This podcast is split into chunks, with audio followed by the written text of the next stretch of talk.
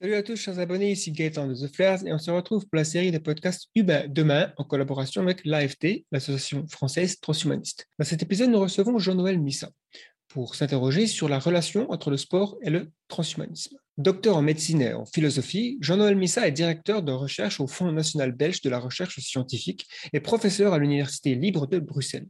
Ses recherches portent sur la philosophie des sciences biomédicales, en particulier dans le domaine des neurosciences et de la psychiatrie biologique, et sur la bioéthique.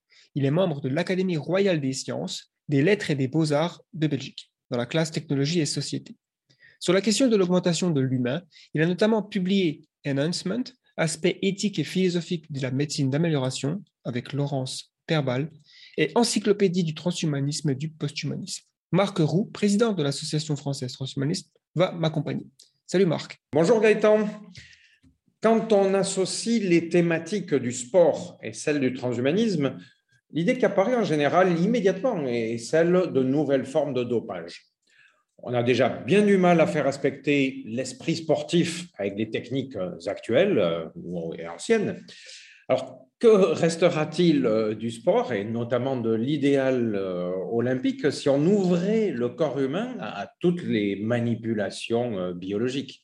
Pourtant, euh, une réflexion plus attentive peut-être amène à se demander si les corps des sportifs, les corps sportifs, n'ont pas toujours été transformés par la technique.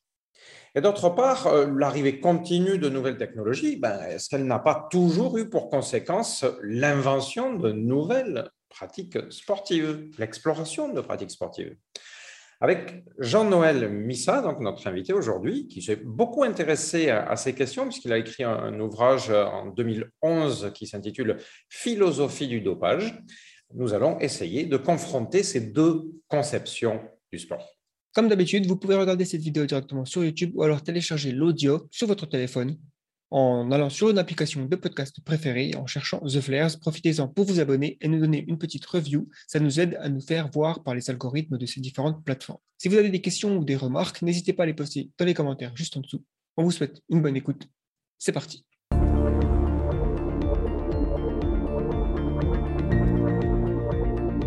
Le podcast Humain demain. Bonjour Jean-Noël, merci d'avoir accepté notre invitation pour parler donc euh, du sport et du transhumanisme et toutes les questions qui vont autour. Alors déjà, j'aimerais vous poser euh, donc, euh, la première question, c'est est-ce que vous pouvez vous, vous, présenter rapidement pour, pour qu'on ait une idée de, ce, sur quoi vous travaillez, votre parcours? Donc je suis Jean-Noël Missa, je suis médecin et, philosophe de, de, formation, je suis directeur de recherche au FNRS, donc l'équivalent belge du CNRS. Euh, et je travaille depuis très longtemps sur des questions liées à l'histoire et à la philosophie des sciences biomédicales. J'avais euh, rédigé ma, thèse de doctorat en philosophie déjà bien longtemps sur la philosophie des neurosciences. Puis, euh, je travaille sur la direction de Gilbert Rotois, qui est un, nom bien connu, je crois, dans le, domaine, dans le monde du transhumanisme. et avec lui, j'ai travaillé beaucoup sur des questions pratiques de bioéthique. Puis, j'ai écrit un ouvrage sur l'histoire sur l'histoire euh, et la philosophie de, la psychiatrie biologique. Et depuis maintenant quelques années, je m'intéresse, euh, même si je n'ai pas écrit d'ouvrage sur, sur, le sujet, il y en a beaucoup d'autres qui l'ont fait, sûrement mieux que moi. Je m'intéresse à la question de, de l'amélioration, de la médecine d'amélioration et évidemment en arrière-fond au transhumanisme, sans être moi-même euh, sans être bien sûr hostile au transhumanisme, je suis ouvert, mais je ne suis pas moi-même transhumaniste. avant d'entrer en détail sur les différentes euh, réflexions et débats euh, autour des questions euh, qui, tournent autour du transhumanisme et du sport, j'aimerais savoir qu'est-ce que le sport, comment on définit le sport, puisqu'on a des, des disciplines qu'on considère pas comme du sport, comme les échecs par exemple, mais euh, alors que c'est quand même des activités qui sont, euh, qui sont jouées à plusieurs ou, euh, ou autres. Est-ce que le sport, c'est quelque chose qui doit être physique? Comment vous pensez qu'on pourrait définir le sport? Oh, c'est difficile pour moi de, de donner une, définition du, du, sport parce que je suis, j'ai travaillé sur la question du dopage sportif et, je, je, me suis intéressé au sport de, de, compétition en essayant de, de réfléchir aux, aux valeurs du, du, sport de, de compétition. Euh, donc, il y, a, différents types de sports. Il y a le sport euh, loisir et le sport de compétition qui n'ont rien à voir au niveau philosophique. Et puis, effectivement, on peut considérer euh, qu'au-delà de, de la performance physique, il y a d'autres formes de, sport, mais là, c'est déjà une définition plus étendue. Moi, je me suis intéressé au dopage sportif dans, dans une discipline classique comme le cyclisme, par exemple, non pas, pas dans des, domaines, mais il existe aussi, évidemment, c'est tout à fait possible, sur le dopage cognitif. Et donc, euh, toutes les, toutes les euh, domaines où vous avez compétition, euh, on peut, imaginer euh, le dopage, évidemment, améliorer les performances. En effet, nous allons euh, profiter de vos travaux et de vos réflexions sur ces questions euh, plus précises, donc qui, sont liées à, alors, en partie dans ce que l'on peut appeler le dopage, on va évidemment être amené à, réfléchir sur ce que ça peut vouloir signifier à ce point de vue, de la, question, la première question pour ma part, ce sera donc comment est-ce que euh, vous avez constaté que la technologie dans son ensemble modifie le sport et les athlètes, la relation entre le sport et les athlètes. Est-ce que vous pouvez nous donner euh, quelques exemples euh, alors, de choses qu'on peut appeler dopage ou qu'on peut appeler amélioration ou recherche d'amélioration, d'amélioration de, de performance ou peut-être parfois d'autres choses que seulement euh, la performance du point de vue des, sportifs? Est-ce qu'il n'y a que la performance qui, dont on recherche l'amélioration?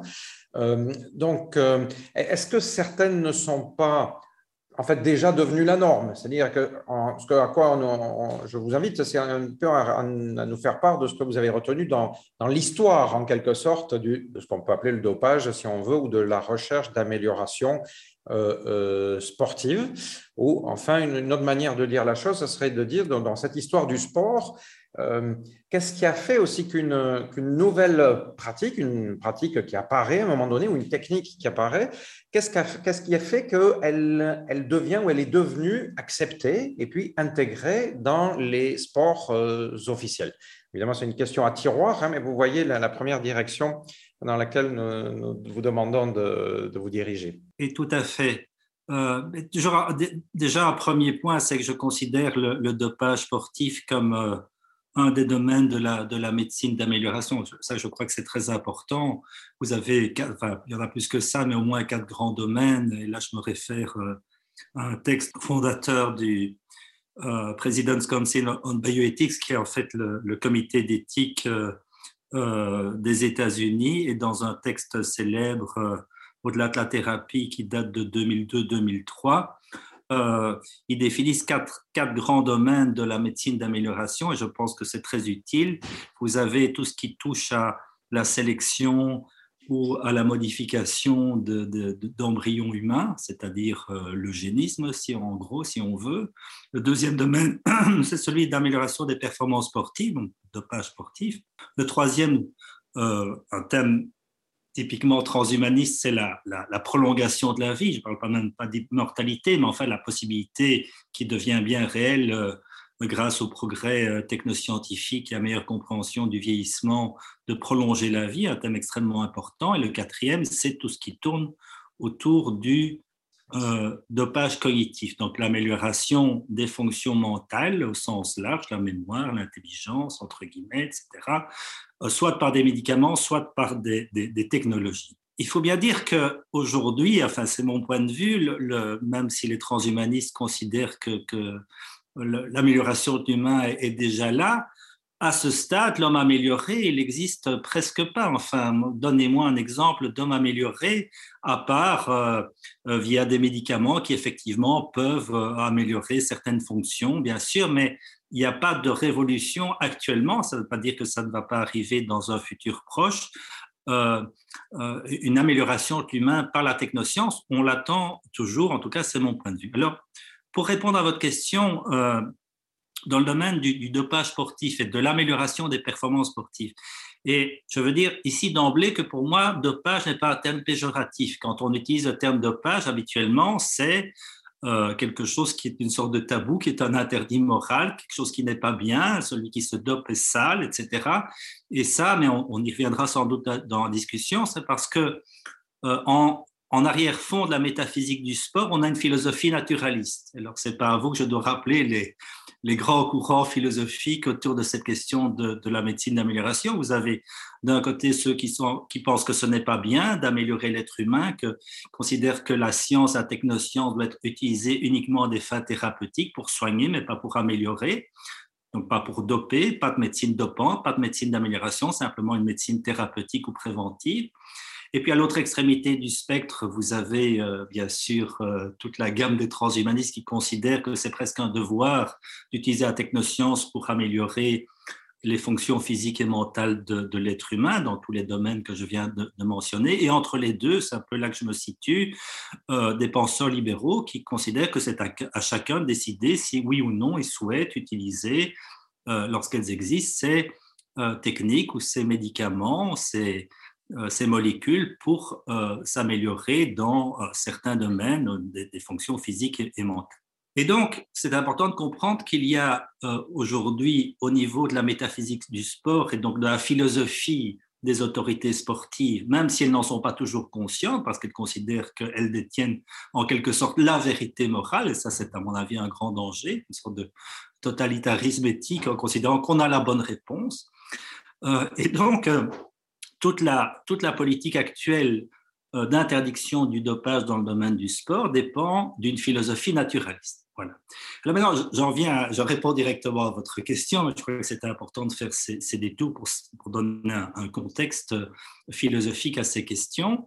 Euh, alors, encore une fois, il existe des améliorations euh, grâce à l'utilisation essentiellement de, médicaments ou de substances euh, aujourd'hui, à ma connaissance, euh, des, technologies plus sophistiquées n'ont pas encore été vraiment essayées ou de façon très marginale. Je pense à des choses comme la thérapie génique, euh, où, on pourrait même, à plus long terme, penser à la, modification directement d'embryons humains pour donner à ces embryons des fonctionnalités spécifiques permettant d'avoir des capacités euh, dans certaines disciplines sportives.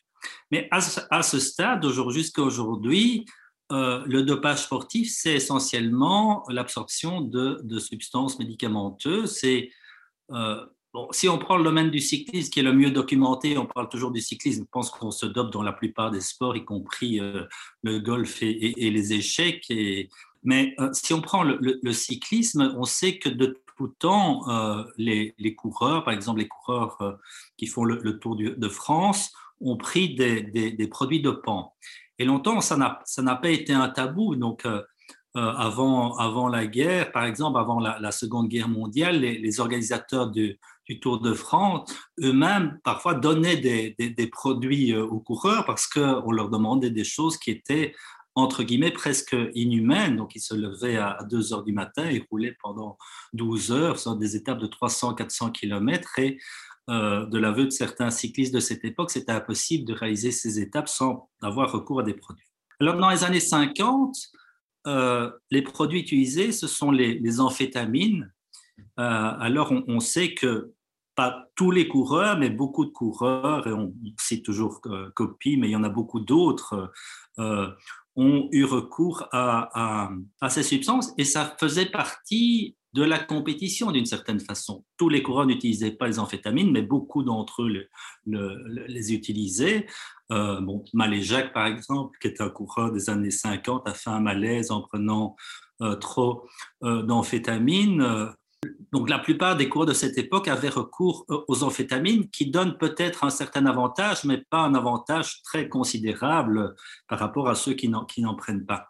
Et puis dans les années 60 et 70, on a pris d'autres euh, substances, notamment les, corticoïdes. Et donc le, grand changement, c'était euh, l'apparition parce que ces, substances comme les amphétamines et les corticoïdes donnaient un petit avantage, mais pas un avantage tout à fait pas un avantage extraordinaire. Mais avec, avec l'émergence de, de l'EPO synthétique euh, dans les années, donc je parle en belge, donc je vais utiliser, puisque euh, c'est la spécificité locale, je vais dire 70 et 90, je n'ai pas besoin de, de, vous traduire.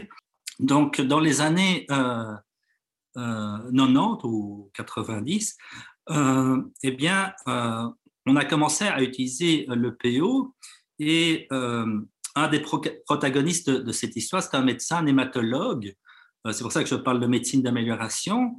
Donc, on utilise le docteur Conconi, euh, qui dirige euh, à l'époque le centre d'hématologie de l'université de, Ferrara en Italie, utilise cette substance non seulement pour traiter des patients qui souffrent d'une insuffisance d'hémoglobine, d'une anémie d'origine rénale. Ils n'ont pas assez d'érythropoïétine, donc on leur donne de l'érythropoïétine et l'érythropoïétine permet la formation de euh, globules rouges. Mais il sait très bien que euh, si on peut soigner avec de l'érythropoïétine un patient qui souffre d'anémie d'origine rénale, on peut aussi augmenter la quantité de globules rouges chez un sportif.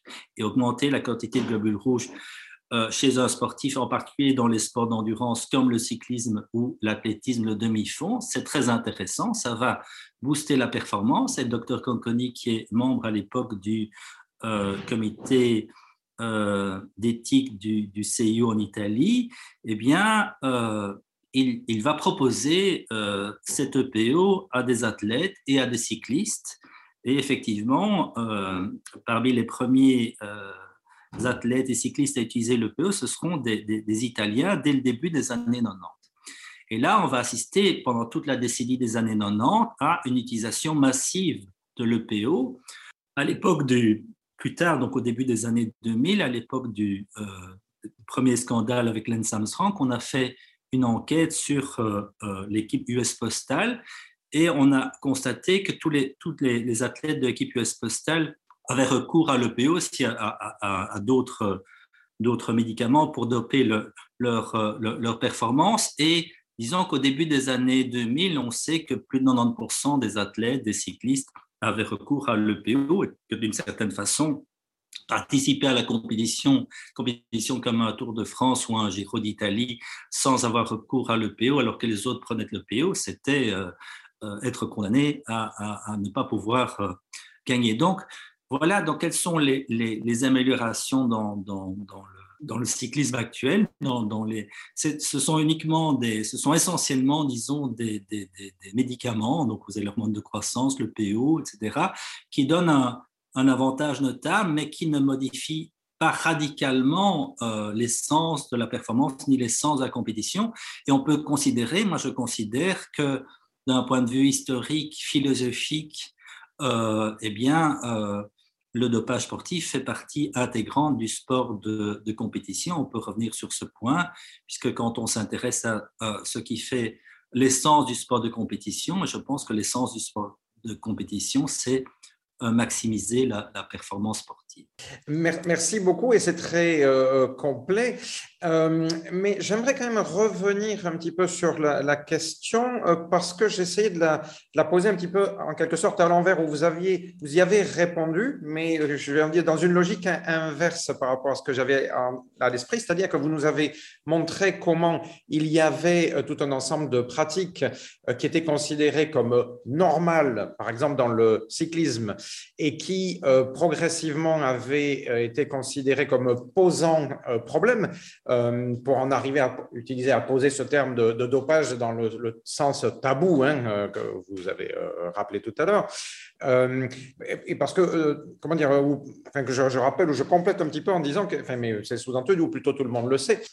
donc, l'usage de l'EPO est devenu à un moment donné la norme. Mais de notre côté, les instances euh, sportives, eh bien, on finit par euh, la combattre et euh, par l'interdire. Donc, on ne peut pas exactement dire que ça fait partie des pratiques qui ont été intégrées officiellement, par exemple dans ce sport qui est le cyclisme, non ou on pourrait parler de l'athlétisme ou d'autres. Euh, est-ce que on ne peut pas euh, réfléchir également, ou est-ce que vous pouvez nous, citer d'autres types de euh, pratiques qui ont en quelque sorte suivi le chemin inverse, c'est-à-dire qui n'existaient pas euh, jusqu'à une certaine période, puis qui sont apparus dans un ou un autre euh, sport. Et alors qu'au départ, elles pouvaient être considérées comme euh, apportant un avantage indu, eh bien, elles auraient fini par être intégrées dans telle ou telle pratique, ou éventuellement qu'elles aient débouché sur l'apparition d'autres pratiques.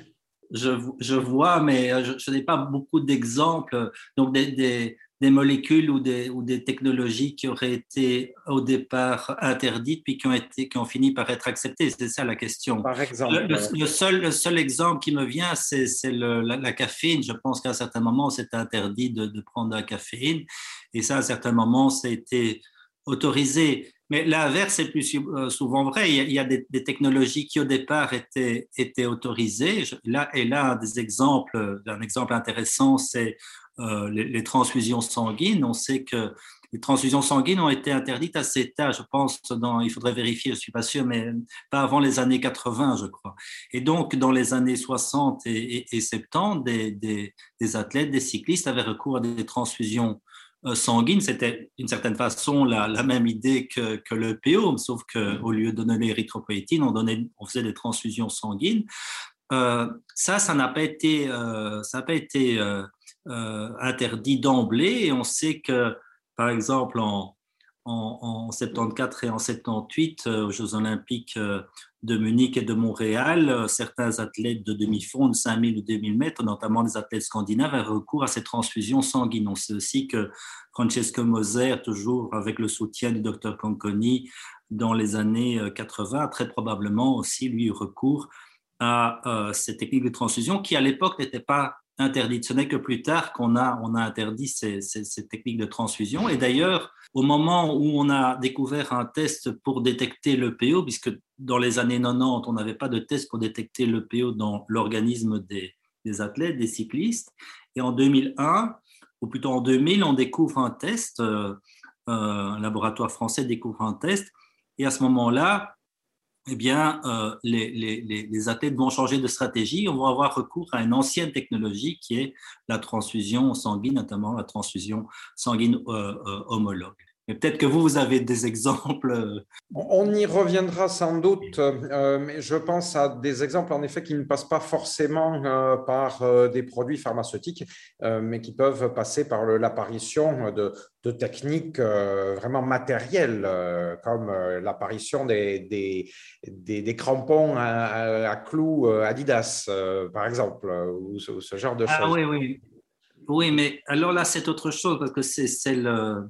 Moi, je fais la distinction entre le, dopage, qui est à mon avis le dopage réel, qui est le, dopage via une modification de l'organisme de l'athlète, et euh, ce qu'on appelle un dopage technologique, mais à mon avis le terme est mauvais, c'est-à-dire une, amélioration euh, de l'équipement sportif, que ce soit le vélo, le dérailleur, les pédales look euh, ou maintenant les, chaussures pour courir le marathon.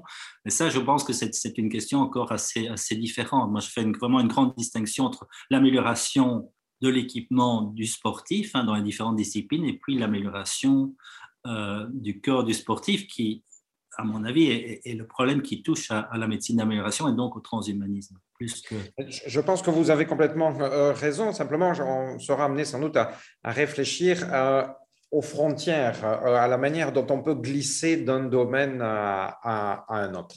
Mais je pense que nous avons d'autres questions euh, auparavant. Mais justement, pour euh, peut-être creuser un peu plus sur cette idée qu'il y, a, des différences fondamentales entre voilà, des meilleures performances liées à un entraînement qui a été optimisé au fil des décennies ou alors des régimes qui sont parfaitement ajustés pour un athlète. On a aussi aujourd'hui des, des, appareils pour mesurer les fonctions biométriques, pour être quasiment euh, voilà, à la minute près, savoir ce qui se passe à l'organisme pour optimiser tout ça. Alors, euh, il y a aussi des performances, comme vous l'avez dit, euh, de l'équipement, donc des chaussures, combinaisons, vélos, etc.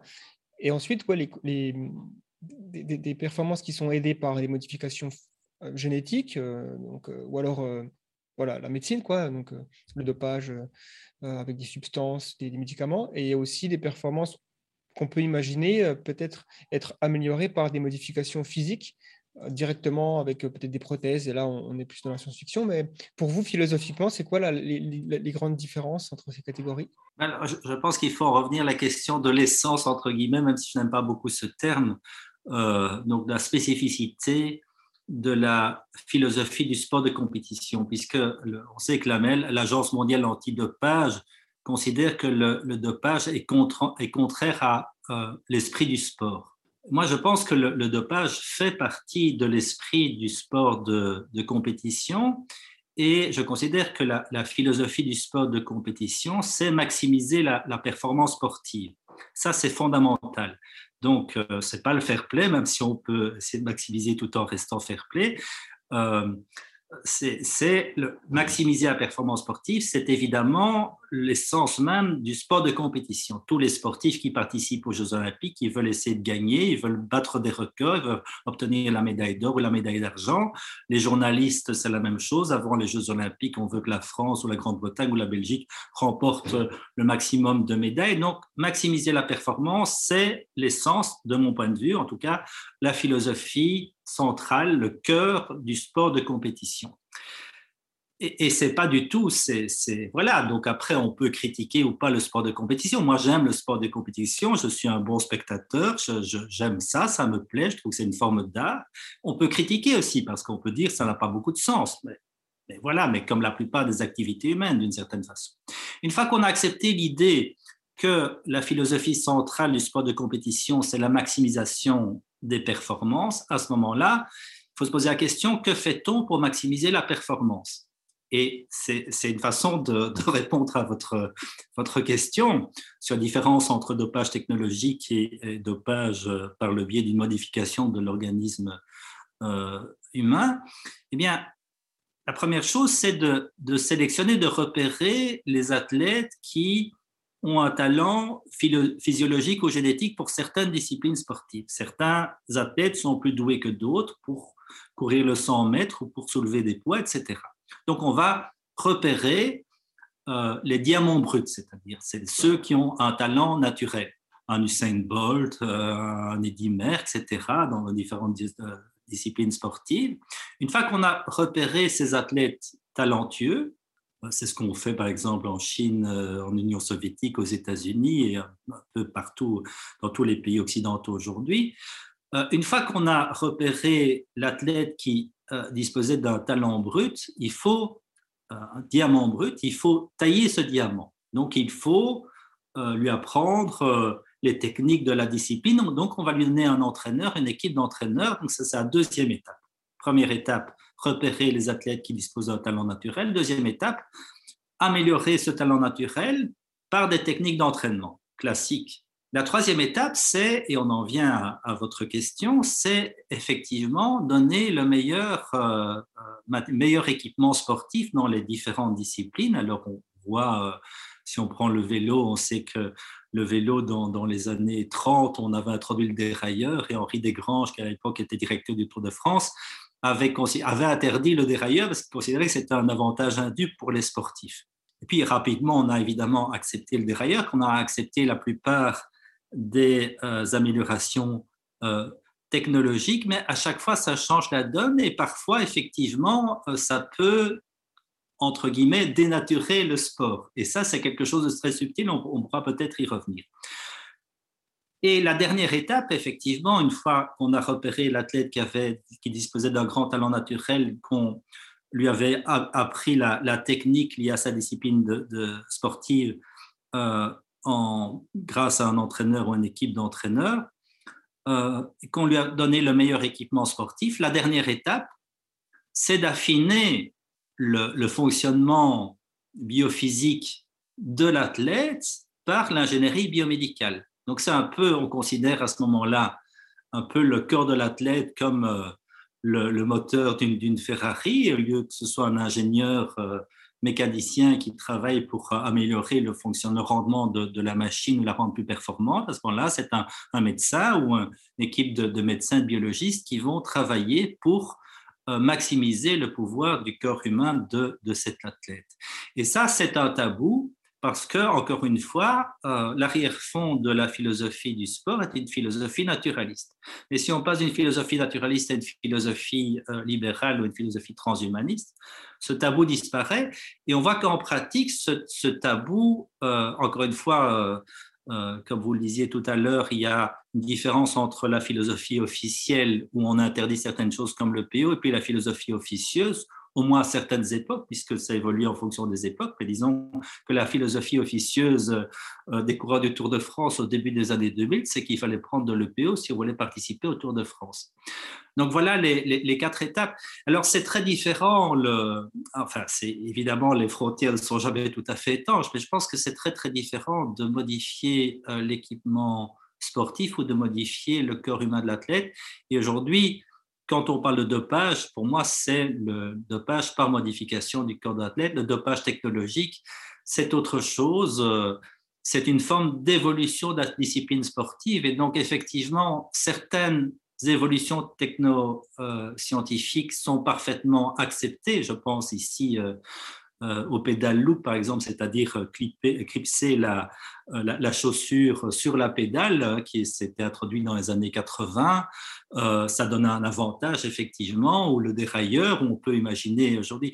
Mais, mais parfois, certaines améliorations technologiques posent problème parce qu'on considère que ce n'est pas bénéfique pour, pour l'intérêt du sport lui-même. Et je pense là à la, à, l'époque de Connors euh, dans le tennis, on avait introduit la, raquette à double cordage. Et ça, ça a été rapidement interdit de la même façon dans le domaine de la natation. Euh, on avait des combinaisons qui donnaient un avantage aux, nageurs qui portaient ces combinaisons. Et là aussi, on a interdit parce qu'on considérait que ça faussait le, sport. Alors, tout ça, c'est toujours très subjectif, mais que ça permettait à des athlètes qui possédaient moins de technique de, battre des athlètes qui avaient développé la technique. Donc, on faussait d'une certaine façon l'intérêt l'intérêt du sport. Et donc, ça, c'est très subtil parce que chaque discipline sportive a son intérêt particulier et euh, il, faut que les athlètes eux-mêmes continuent à se reconnaître dans, dans leur euh, discipline. Donc. Mais, mais généralement, la technologie est, est, acceptée quand elle ne dénature pas, mais ce terme-là effectivement est, est, très subjectif, quand elle ne dénature pas le, la discipline sportive elle-même. C'est comme le dopage, quand, quand on parle de, de, vélos qui disposent de, de, petits moteurs électriques, là pour moi c'est pas du dopage, c'est simplement on, parle d'une autre discipline parce que si, si, vous, si vous, vous participez au Tour de France avec un vélo à moteur, euh, c'est c'est comme si vous participiez à, au Tour de France avec un vélo moteur. C'est simplement une autre discipline. Donc, vous pouvez pas, ça ne va pas. On fausse les règles du jeu. Oui, c'est vrai que c'est plus du tout la même discipline. Et j'imagine aussi que, enfin, quand on voit euh, les, différentes euh, euh, les réglementations, par exemple, en, termes de produits visant à stimuler les performances, euh, il me semble que le café, ben, ce n'est pas quelque chose qui est interdit. Comme vous l'avez dit, la caféine euh, est autorisée. Euh, donc, un, sportif peut très bien prendre un café le matin avant une compétition. Je pense qu'il n'y a pas de problème. Par contre, c'était illégal à une certaine période. Enfin, il me semble qu'en Angleterre victorienne, si on remonte loin, en tout cas, c'était une substance qui était illégale certains pays et qui a été admise. Mais du coup, comment sont fixées les limites entre ce qui est permis ou non? Déjà, c'est quelle, autorité euh, et quelle euh, justification il se, il se base pour interdire euh, cette substance et autoriser celle-ci? À ma connaissance, c'est l'Agence mondiale antidopage qui, qui fixe les limites et donc le, le, dopage, la définition du dopage, c'est utiliser une substance ou une technologie qui est reprise sur une liste des technologies et des substances dopantes. Donc, il existe une liste et cette liste évolue en fonction des années. Euh, et donc, la philosophie sous-jacente, c'est une philosophie naturaliste. Donc, c'est utiliser une substance, c'est euh, ne pas euh, accepter l'idée que la performance est basée sur le talent naturel, un talent naturel évidemment amélioré ou, sculpté par, par un, entraînement, mais pas par des, pas par des médicaments, pas par des technologies dopantes. Donc, vous avez une évolution des, des, pratiques, mais a priori, la plupart des, des, des, médicaments, des, molécules sont, euh, qui, qui, favorisent euh, la performance sont, sont interdites. La liste est vraiment très très large et a effectivement évolué. Donc le grand problème, c'est que euh, pendant longtemps, euh, on n'avait pas les moyens d'identifier ces substances dans le corps de l'organisme et c'est encore, euh, encore en partie le cas pour certaines molécules expérimentales, etc. Donc, mais là, on, en reviendra sûrement à la, question de, l'efficacité de, la politique antidopage qui, de mon point de vue, est une, une politique prohibitionniste qui fait plus de mal que de bien. On, va, avant de, on viendra au, cœur des questions philosophiques, sans doute dans la deuxième partie de notre entretien, mais euh, nous, souhaiterions encore éclairer euh, tout ce questionnement par deux, trois exemples euh, précis. donc, je, je, vous amène vers un autre exemple, une question sur un autre exemple. depuis quelques années, on constate qu'il y a un nombre grandissant d'athlètes transgenres qui militent pour être euh, autorisés à participer aux compétitions euh, dans les catégories qui correspondent à leur transition. Alors, ça ne manque pas de, susciter des débats sur euh, l'équité sportive, euh, sur la discrimination, parfois euh, même sur la, question de la sécurité des autres athlètes. Par exemple, dans les, les sports de, contact, la présence d'un athlète transgenre peut provoquer, enfin, il peut y avoir des différences telles que des questions de sécurité se posent. Donc, est-ce que vous avez une réflexion, une position particulière sur cette question plus précise? Et euh, est-ce que vous pensez que nous sommes là sur des débats qui sont similaires ou pas euh, à ceux qui euh, existent du fait des améliorations pharmaceutiques dont nous avons parlé ou à d'autres formes d'amélioration technique? Alors, on peut sans doute faire des rapprochements, mais je, pense que le, débat est quand même très, très, très différent. Effectivement, on pose des problèmes. Euh, déjà, au départ, le problème, c'était avec, avec les athlètes qui n'étaient ni hommes ni femmes, qui étaient entre les deux sexes. Et donc là, effectivement, on a des cas, différents cas de, de mosaïque chromosomique, par exemple, où, l'individu, je ne sais pas comment l'appeler, n'est ni, homme ni femme. Donc, plutôt homme, plutôt femme, mais ni l'un ni l'autre. Et ça, il y, a, de nombreux exemples dans, l'histoire du sport. Euh, et donc, à mon avis, donc c'est très délicat parce que c'est euh, si on n'accepte pas cette, personne qui se sent femme ou se sent homme dans la catégorie homme dans la catégorie femme, c'est une forme de discrimination. En même temps, euh, et, c'est la même chose pour les transsexuels. Imaginons une, un homme qui se sent qui se sent femme et qui demande ou qui demande de, changer de, genre euh, ou, qui, a recours euh, euh, au service d'un chirurgien pour modifier son corps pour devenir une femme, il a néanmoins, il, garde en lui des caractéristiques du sexe masculin qui vont le rendre davantage compétitif pour certaines disciplines. Par exemple, on sait très bien que enfin, entre un homme et une femme, un coureur de 100 mètres, vous avez une seconde de différence. Donc, une, seconde, une seconde de différence euh, je pense que le record du monde du Saint Bolt, c'est dans les 9,50. Le, record euh, du 100 mètres féminin, euh, Griffith Joyner, c'est 10,50 ou environ. Donc, il y a une seconde de différence. Donc, c'est énorme.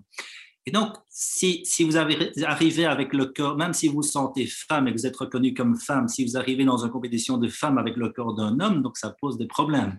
Alors aujourd'hui, avec l'évolution de la philosophie, sur les genres, etc., qui est peut-être tout à fait souhaitable, je ne sais pas, d'un point de vue euh, euh, sociétal, pose des problèmes, évidemment, et c'est des problèmes de catégorisation des sportifs. Donc, on accepte aujourd'hui qu'il y, ait des, y ait des catégories de...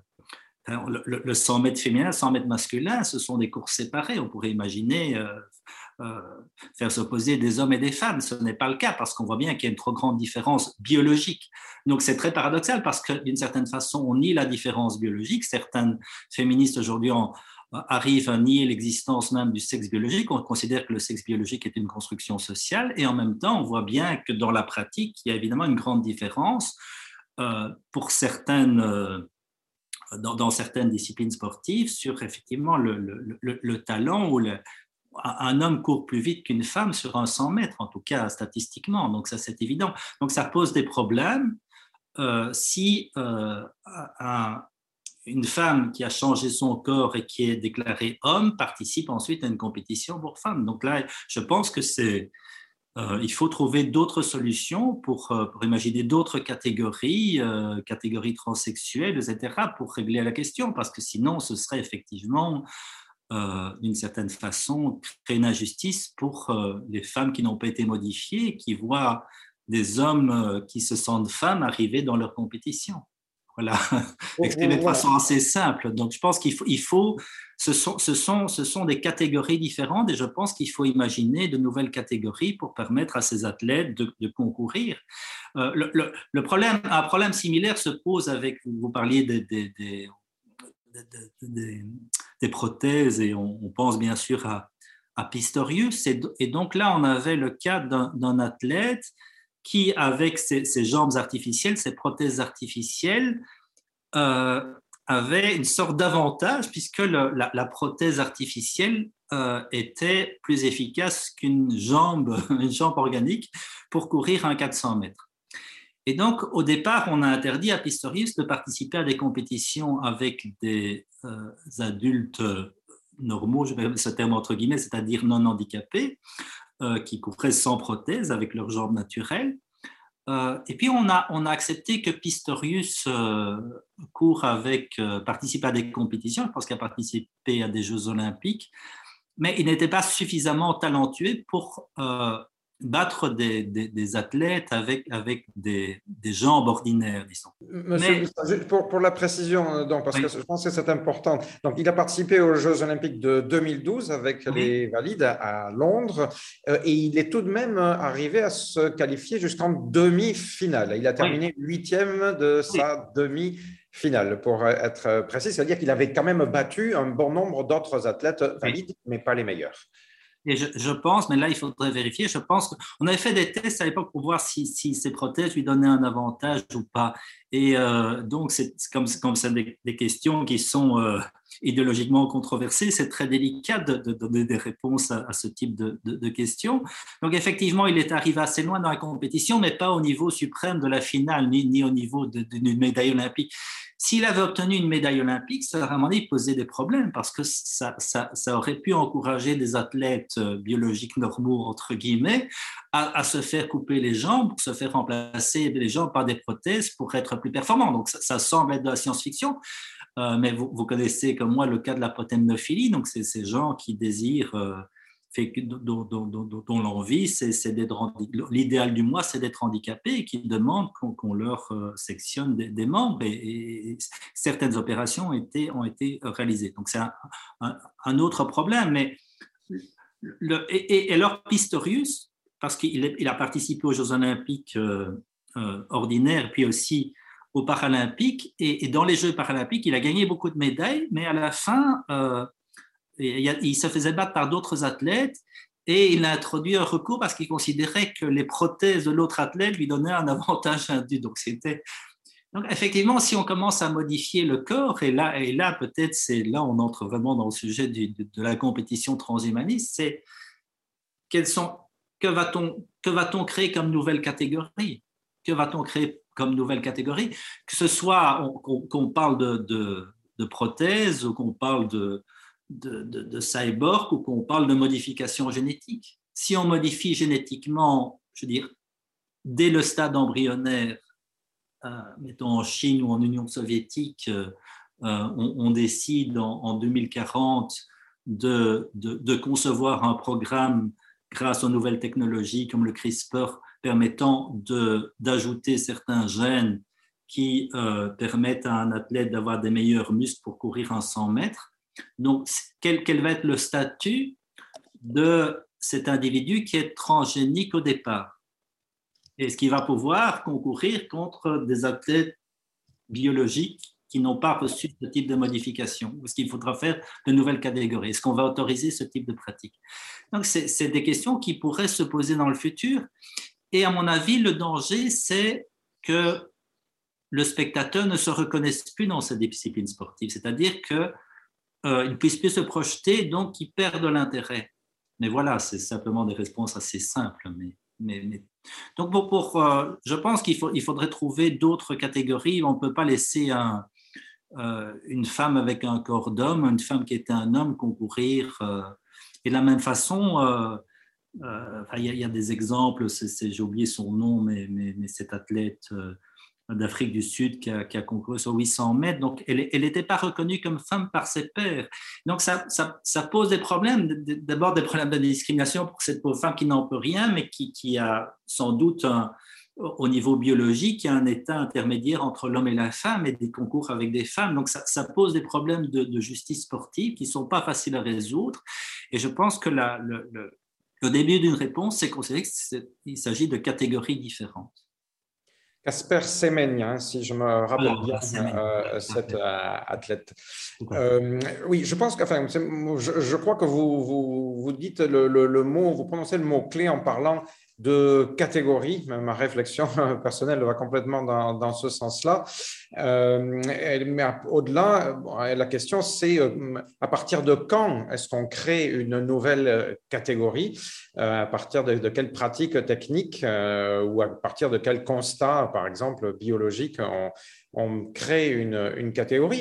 Et alors, la question derrière, c'est est-ce que ça ne serait pas une manière de résoudre, en quelque sorte, ce qui peut euh, apparaître euh, comme euh, une injustice parce que bah, qu'un athlète qui court plus vite qu'un autre et que bon, il est le, potentiel, comment dire, il a, il a le mérite de, de, sa victoire parce qu'il va s'entraîner durement, il va suivre, je sais pas, peut-être un, un meilleur régime, ça, c'est considéré comme, comme normal.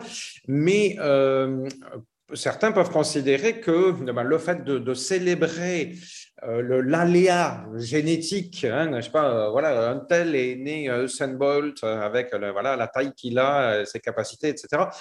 finalement, on, célèbre quelque chose d'aléatoire. on peut se demander dans quelle mesure ça, n'a pas une dimension euh, un petit peu, euh, un petit peu absurde de célébrer le, hasard.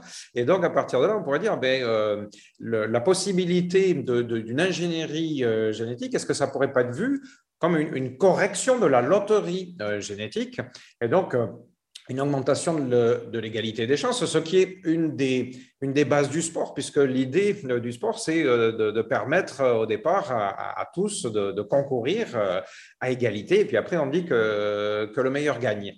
Euh, voyez ce que, je veux dire? C'est une question très importante, parce qu'on parle de, justice sportive et d'égalité des chances, mais de mon point de vue, et on le dit encore, on ne le dit pas souvent, euh, pour moi, le sport de, compétition, c'est une mise en avant des inégalités naturelles. Et ça, on ne le dit jamais. Et c'est encore plus le cas lorsque le sport de compétition est sous-tendu par une philosophie naturaliste. Puisque la philosophie naturaliste, c'est euh, l'expression du talent naturel et du meilleur talent naturel. Et donc, si vous, et ce sera jamais le cas. Donc, imaginons qu'effectivement, une compétition se passe de façon juste selon les règles actuelles. Donc, vous avez comme philosophie du sport une philosophie naturaliste. Ce qui, à vrai dire, bon, moi, dans, les autres domaines, je parle j'ai parlé des différents domaines de la médecine d'amélioration, je serais très gêné par une philosophie naturaliste. Je suis certainement opposé à la philosophie naturaliste. Je trouve ça absurde de considérer que euh, euh, aller au-delà de la nature, c'est de l'ubris. Je trouve ça absurde. Euh, et, tout à fait infondé, je, bon, on peut y revenir.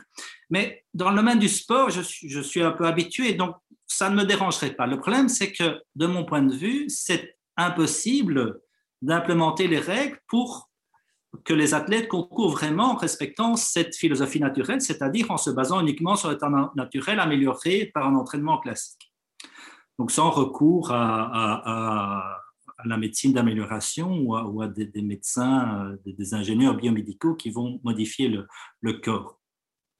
Alors, si on accepte cette idée et que euh, on sait encore une fois que des, une des données importantes, donc il y, a, deux données qui sont importantes. Parce que si on vous demande, si, vous avez un auditoire ou, des amis, vous demandez pourquoi c'est pas bien de se doper. Beaucoup de gens, peut-être sans doute pas vous, mais disons, beaucoup de gens considèrent que c'est pas bien de se doper parce que alors il y a, plus, on leur demande pourquoi c'est pas bien de se doper. Pourquoi est-ce que c'est pas bien? Donc euh, Armstrong a gagné, il a pris le PO, c'est pas bien, il a triché. C'est pas bien parce qu'il a triché, il n'a pas respecté les règles, et ça c'est vrai, puisque les, règles interdisent, la, la, prise de paix.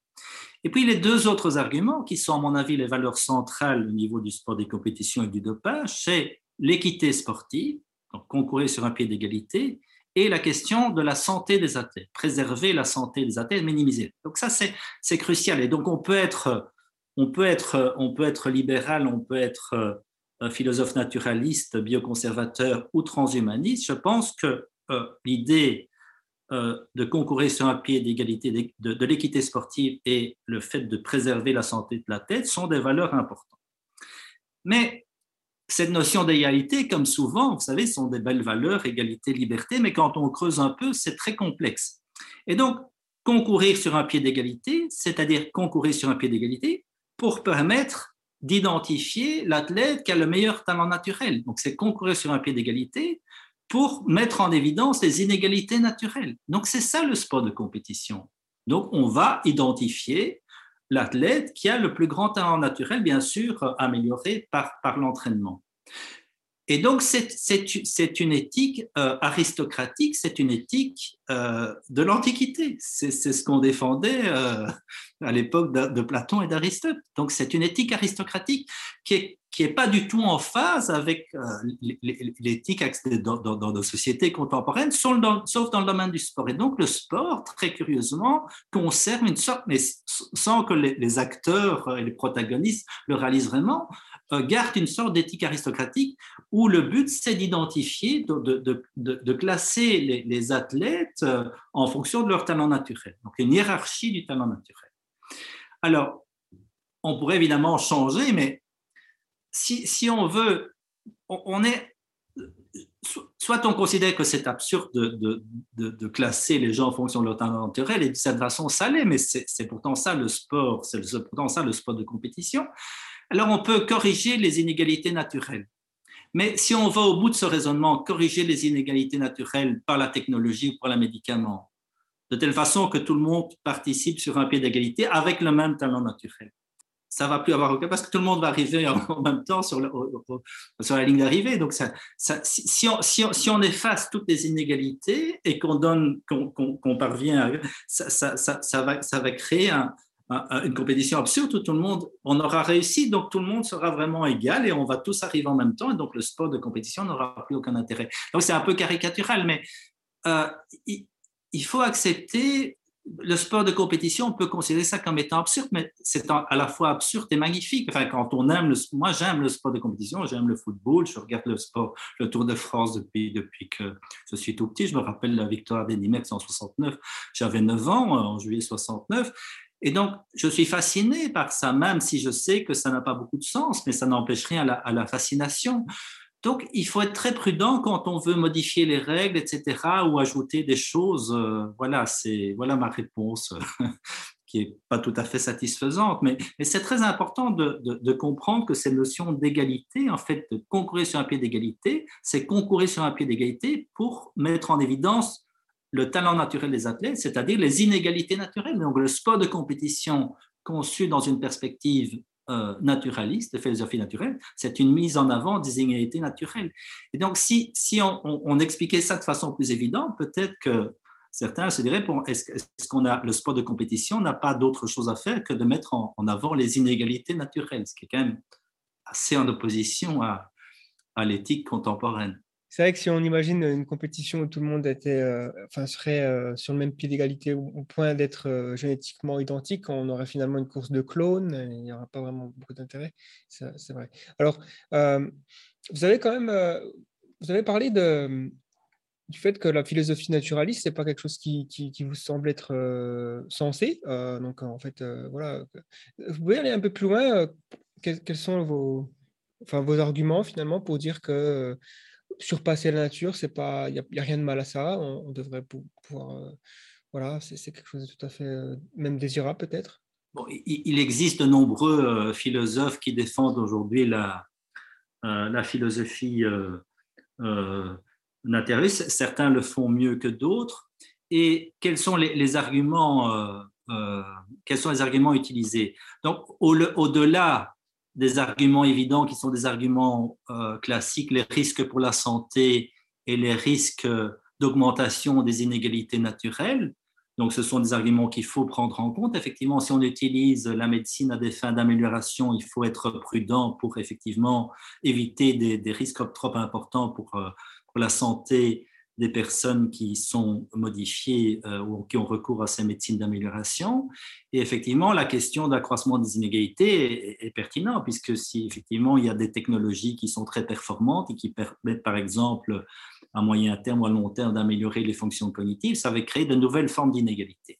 Donc, ces arguments sont recevables, mais l'argument central euh, de la philosophie euh, bioconservatrice, c'est euh, l'argument selon lequel, et ça c'est très manifeste dans notamment un des textes fondamentaux de, cette philosophie bioconservatrice, à savoir le texte Biothérapie, qui est ce, document produit, d'ailleurs très intéressant, produit par le président de Council on Bioethics, c'est l'idée qu'il faut respecter le donné naturel. Et donc, respecter le donné naturel, et que si on ne respecte pas le donné naturel, c'est un peu comme les, mortels dans la, mythologie classique, les, mortels qui veulent s'emparer des technologies des dieux, eh bien ça finit mal parce que Zeus n'est pas content. De la même façon, lorsque vous ne respectez pas ce donné naturel, selon les penseurs bioconservateurs, eh bien, c'est de l'ubris, c'est la démesure. Et ça, je dis, ça, c'est une philosophie qui est, pour moi en tout cas, tout à fait inacceptable parce que déjà, vous remettez en question non, seulement la médecine d'amélioration, mais aussi la médecine thérapeutique. La médecine thérapeutique n'est pas, n'est pas plus, plus, moins artificielle que la médecine d'amélioration, et ça, on l'accepte. Et donc, euh, je, pense que, le, que, cet argument de la démesure et de l'ubris, c'est qu'il faut respecter le donné naturel. Il n'y a, à mon avis, aucune raison de, de, respecter le, le, le, donné naturel. Et je pense que ce qui, euh, ce qui gêne les, les, les gens, c'est l'évolution des la modification des frontières. Il y a des choses qui étaient, vous, parliez tout à l'heure de loterie génétique. Jusqu'il y a très peu de temps, et c'est encore vrai en grande partie aujourd'hui, vous ne songez pas au départ à modifier les gènes de, votre futur enfant. Enfin, moi, j'ai eu deux enfants euh, fin des années 90, 96, 98, Elena et Pierre. À aucun moment, j'ai songé à, leur donner le, le, meilleur patrimoine génétique possible en modifiant leur génome, parce qu'à l'époque, c'était impossible. Aujourd'hui, c'est plus tout à fait impossible, mais c'est encore extrêmement expérimental. Mais le jour où ce sera possible, et on pourra effectivement analyser la carte du génome du futur enfant de l'embryon en faisant un prélèvement, voir quelles sont les faiblesses entre guillemets dans cette carte génétique, donc les, gènes qui vont qui codent pour des maladies, pour des, probabilités de maladies, développement de cancer, maladie d'Alzheimer, si on a la possibilité d'intervenir à des fins thérapeutiques, mais si on a aussi la possibilité d'intervenir à des fins non thérapeutiques pour, par exemple, améliorer l'immunité génétique du futur enfant ou, par exemple, lui donner une durée de vie plus longue, à ce moment-là, quels sont les arguments pour dire que ce n'est pas bien? Et là, vous allez avoir une évolution des mentalités, une évolution des frontières, mais, ce qui est jusqu'à présent, euh, ça ne dépendait pas de vous donc le, patrimoine génétique, le génome de votre futur enfant ne dépendait pas de vous. Et donc, si ça ne dépend pas de vous, vous n'avez pas de problème. Donc, ça se fait comme ça, c'est nature. À partir du moment où vous avez la possibilité de modifier, je dis que la technologie change la donne. Et le problème moral est là, et la question de la responsabilité est là, que vous choisissiez ou non d'intervenir. La non-intervention, demande aussi une responsabilité morale tout aussi importante que la, non-intervention. Et si on imagine un, monde de science-fiction, effectivement, en, 2300, où ce qui n'est pas du tout impossible, enfin, c'est difficile, on peut pas, c'est difficile de prévoir l'avenir. Donc c'est, mais imaginons un, monde au 24e siècle où la plupart des enfants naissent avec des modifications euh, génétique ou d'autres modifications encore. L'enfant bio, donc vous avez, euh, moi j'habite à Bruxelles, dans, le sud de Bruxelles, euh, à Boisfort, il y a une commune de bobos et d'écolos, et, donc qui, sans doute euh, vont dans des, magasins acheter des produits naturels. Donc peut-être que certains résisteront à l'envie de modifier le génome de leur enfant parce que vous savez que ce n'est pas naturel. Mais euh, et donc, ça, c'est l'argument de penseurs bioconservateurs comme Habermas. Habermas dit dans son bouquin du début des années 2000, il dit mais un adolescent qui aurait été modifié sans son consentement à la naissance, donc au moment de la conception, au moment du stade embryonnaire, pourrait reprocher à ses parents d'avoir été modifié. Mais on peut complètement inverser l'argument d'Habermas. Si la modification est bonne apporte des avantages concrets aux futurs adultes et aux futurs adolescents, l'adolescent pourrait reprocher à ses parents de ne pas avoir été modifié.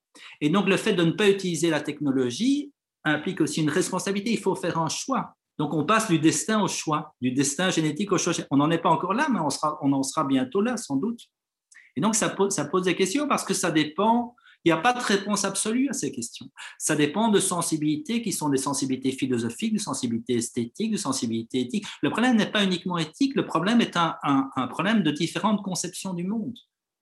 C'est le cas pour, parce que moi, je, respecte la position d'un bioconservateur, en particulier pour le sport. Donc, je, peux accepter l'idée d'un sport où, on, voilà, on considère que le sport de compétition sert à hiérarchiser les, gens en fonction de leur talent individuel. Moi, ça ne me dérange pas, ça fait un beau spectacle, c'est intéressant, tout le monde est content, OK. Le problème, c'est que ça ne marche pas, mais ça, on y reviendra. Mais, mais dans d'autres domaines plus, beaucoup plus importants, c'est-à-dire la modif, parce que ce qui est en jeu, c'est le devenir de l'humain, donc l'évolution de l'humain. Euh, le problème, c'est qu'il y a, je pense qu'il n'y a pas une réponse unique. Vous êtes là en faveur, il y, a, différentes possibilités, il y a différentes philosophies possibles. Et donc voilà, voilà c'est tout ce que, j'ai à dire pour le moment sur cette, sur cette question. Très bien, c'est fascinant. Et euh, donc vous avez parlé qu'effectivement, il y a la possibilité de, pouvoir euh, apprécier le, sport tel qu'il est avec voilà, finalement, même s'il y a une, différence génétique, les meilleurs gagnent et on accepte ça, c'est naturel et on évite euh, toute augmentation. Est-ce qu'on pourrait imaginer qu'il y ait, de, nouvelles catégories de sport qui soient créées, résultant d'améliorations technologiques et, euh, euh, en médecine et en amélioration médecine d'amélioration? Par exemple, il y a le, le cibathlon de Zurich. Je ne sais pas si vous connaissez. Donc, c'est finalement une sorte de, de compétition qui mélange euh, performance biologique et technique. Donc, on a, euh, euh, c'est souvent des, des améliorations des prothèses, mais expérimentales. Alors après, je ne suis pas un spécialiste, je ne sais pas si Marc, tu, tu, connais un peu plus le cibathlon de Zurich, mais en tout cas... C'est intéressant. Le, je trouve, pardon, donc l'exemple du, du, cibathlon, parce que déjà, il a été conçu symboliquement sur le modèle des Jeux olympiques. Euh, c'est-à-dire qu'il est organisé tous les quatre ans. Euh, le premier a eu lieu en 2016, le deuxième en 2020, euh, et donc a priori le, prochain est programmé pour 2024. donc de cette manière-là, c'est une manière de, de se poser en, référence ou en miroir à la philosophie naturaliste que Jean-Noël Missa a, bien pointé. Euh, sauf que euh, face à, ces, prémices naturalistes, donc le, cibathlon euh, répond en quelque sorte en disant il y a des pratiques sportives dans lesquelles la présence de la technique et même éventuellement de la transformation biologique des athlètes est présente d'emblée et euh, on, va, comment dire, ils sont cohérents euh, jusqu'au bout, puisque dans la remise des médailles, euh, eh bien, c'est un petit peu comme dans les sports mécaniques. Il n'y a pas seulement que l'athlète qui reçoit une récompense, mais il y a également les équipes techniques et médicales qui, accompagnent systématiquement les athlètes en question, qui sont également récompensées. Donc, euh, on, conçoit, hein, on intègre euh, d'entrée de jeu le fait que euh, la pratique du sportif, elle n'est pas complètement, on n'est pas dans un milieu éthéré comme ça, c'est juste la, naissance qui produit la performance. Non, il y a bien eu cette réflexion que Jean-Noël Missa a développée sur le fait que donc l'athlète il est accompagné de, tout un, contexte médicales, enfin oui, euh, mais, techniques très, très divers. Il y a, l'appareillage, euh, etc.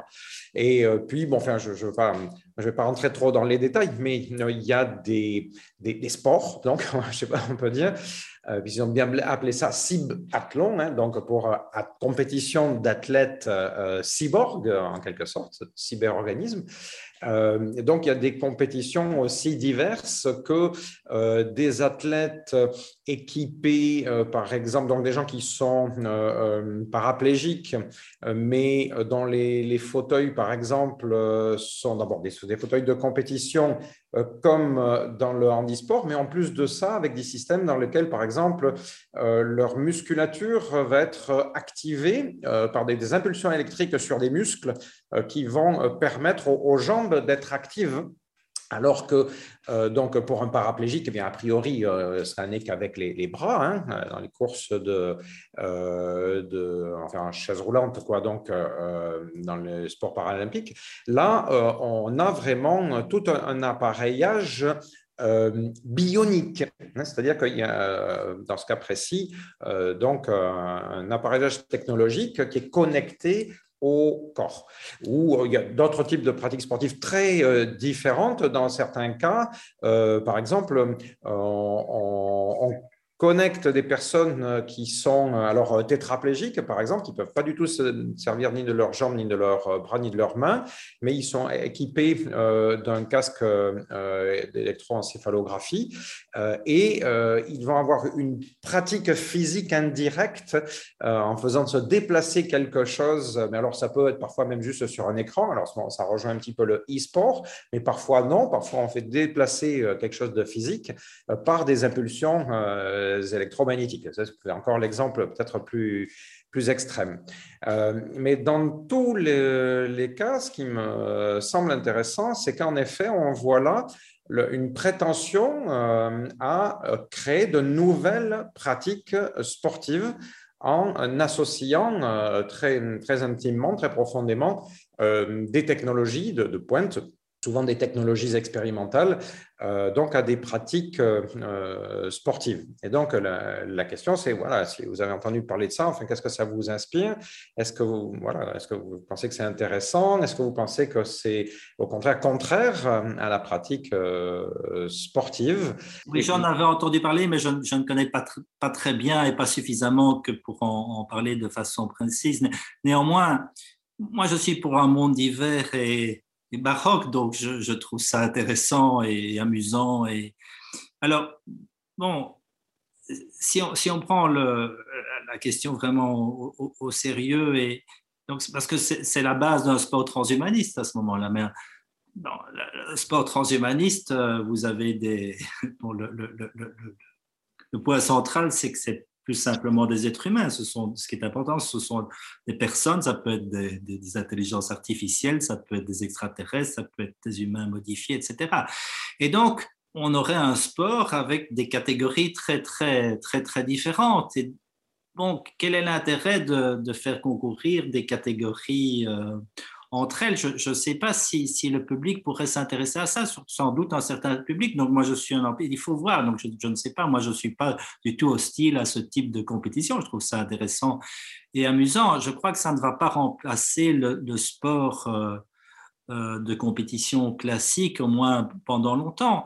Parce que si on prend le programme transhumaniste au sérieux, et il faut certainement le prendre au sérieux, ou même, même pas simplement le programme transhumaniste, simplement l'évolution l'évolution du monde, l'évolution de, la, de la technoscience et donc euh, l'apparition probable d'un homme euh, modifié et aussi sans doute d'intelligence artificielle avec de nouvelles propriétés. Donc si on prend ça, tout ça au sérieux, on pourrait à ce moment-là avoir des compétitions entre, par exemple, être humain biologique, être humain, donc être humain biologique naturel, entre guillemets, être humain biologique euh, modifié génétiquement, entre, entre cyborg, donc disons avec des prothèses, avec, avec des interfaces cerveau-machine, euh, ou, ou, pourquoi pas des, robots, et pourquoi pas des robots avec, avec une, une, conscience, dont une expérience intérieure. Donc si, si, vous imaginez un robot de Boston Dynamics euh, avec une expérience intérieure, ce qui n'est pas le cas encore aujourd'hui, et ce sera peut-être jamais le cas, mais ça pourrait. Si on considère que la conscience est une propriété du cerveau, donc une propriété de la matière, il n'y a aucune raison, a priori, de ne pas pouvoir imaginer une conscience artificielle, même si empiriquement, pour le moment, il n'y a rien sur la conscience artificielle, mais ça ne veut pas dire qu'un jour ça ne va pas arriver. à ce moment-là, donc ce sera amusant, ce sera baroque, mais, est-ce que ça va comment, imaginer une compétition entre des entités aussi, aussi diverses? Donc, je crois qu'on ne va plus pouvoir vraiment s'identifier.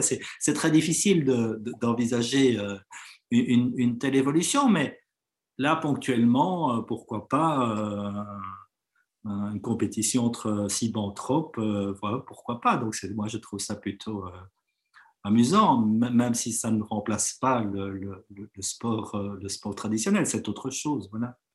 Euh, enfin, oui, ça va donc en effet dans le sens de, notre réflexion, enfin dans le, celui de la mienne en, tout cas, à savoir que euh, donc, ces différentes technologies peuvent ouvrir la porte à la création de nouvelles catégories.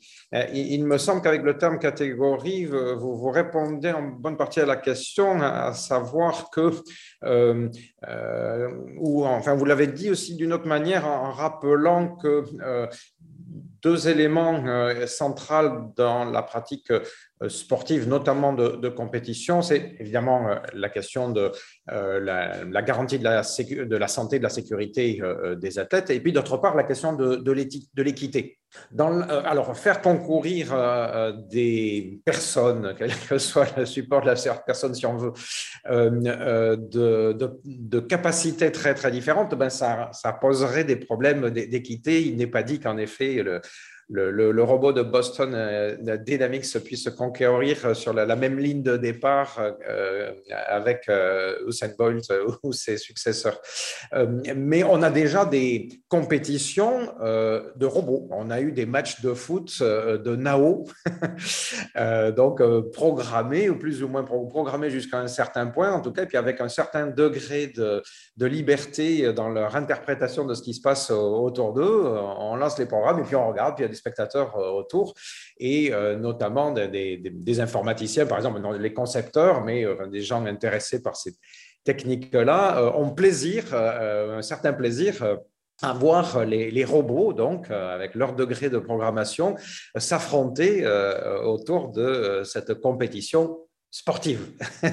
Et ce sont évidemment les équipes d'ingénieurs qui sont en compétition derrière. Euh, euh, donc, c'est un, type de, pratique. Alors, je ne sais pas si on doit la qualifier de sportive ou pas sportive, mais c'est un type de pratique qui, existe déjà.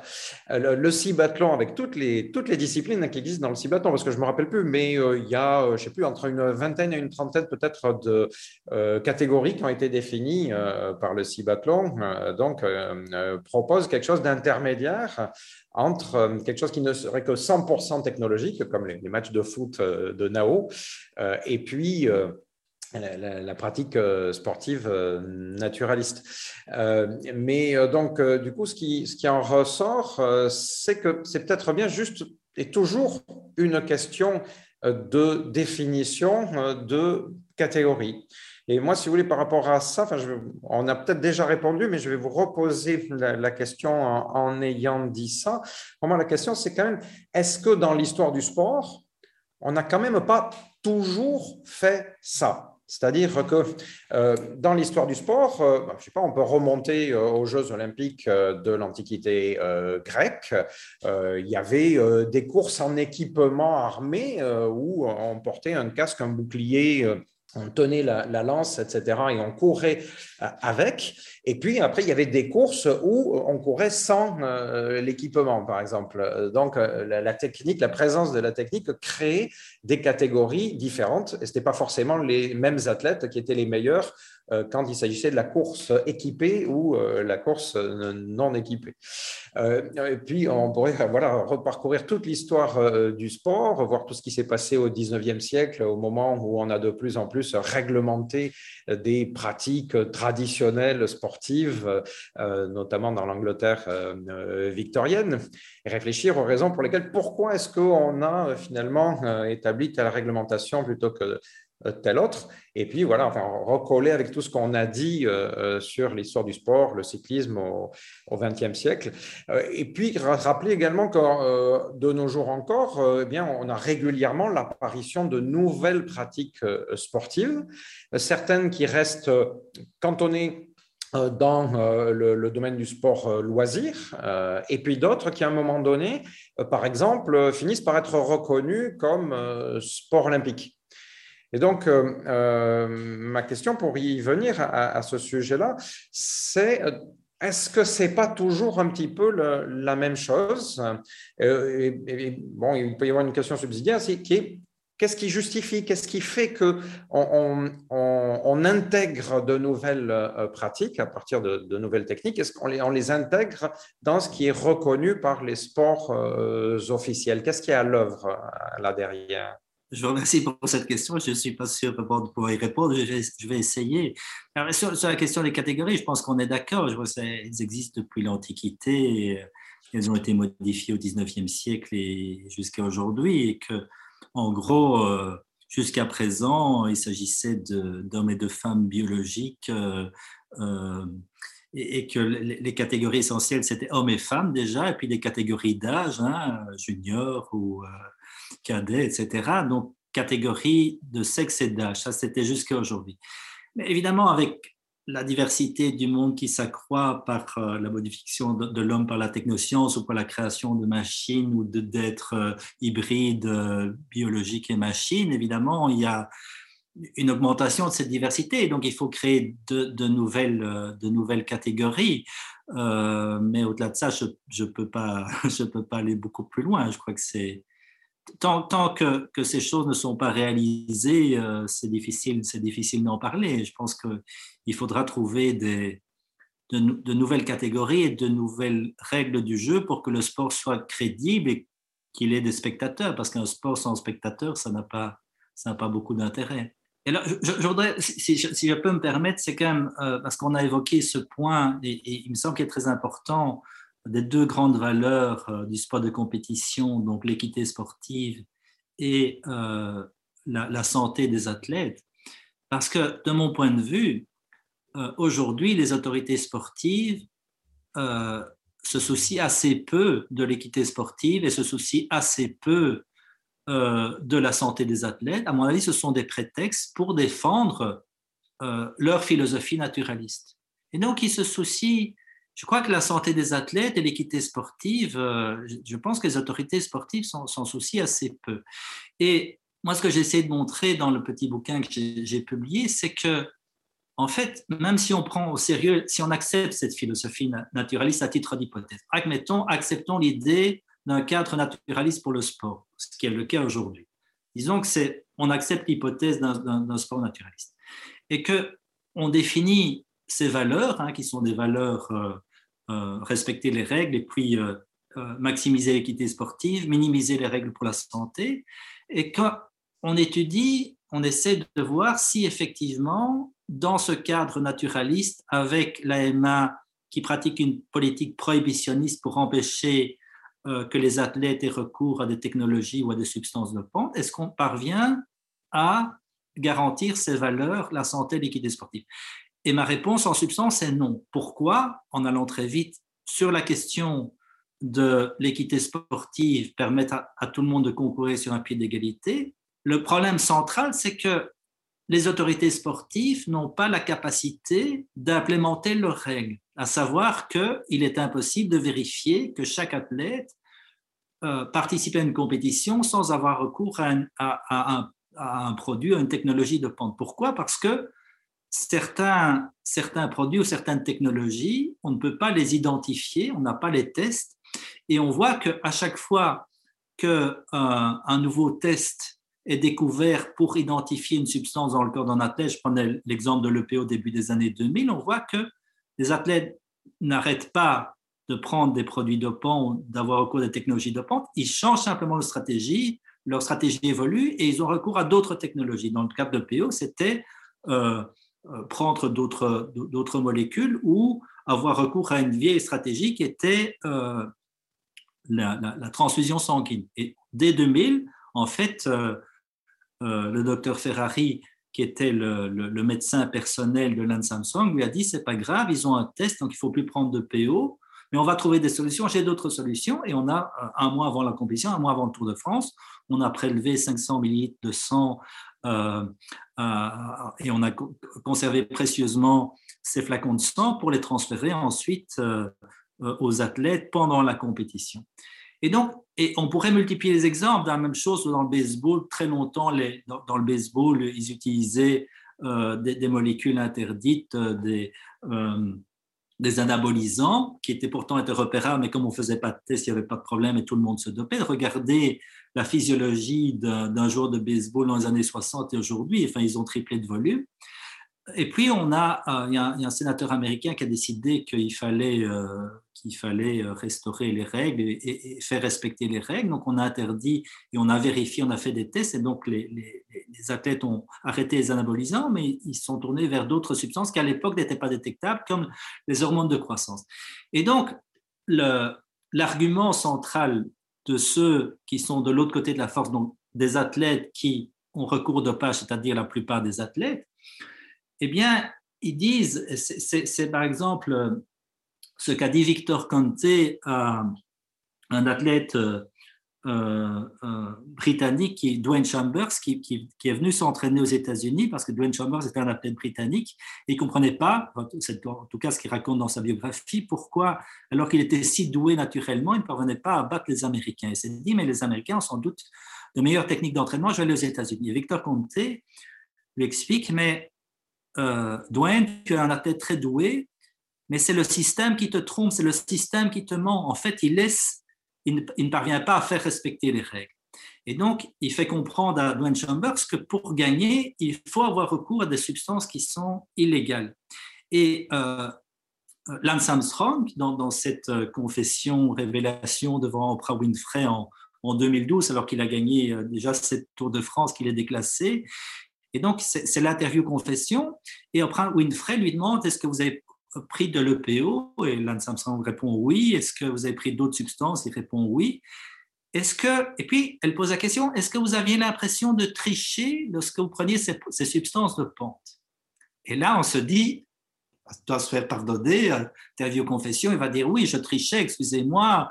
On pensait qu'il allait commencer à. Non, il réfléchit et répond non, non, je n'avais pas l'impression de tricher parce que j'ai regardé la définition de, tricherie au dictionnaire, et tricher, ça veut dire avoir un, avantage contre mon, mon adversaire.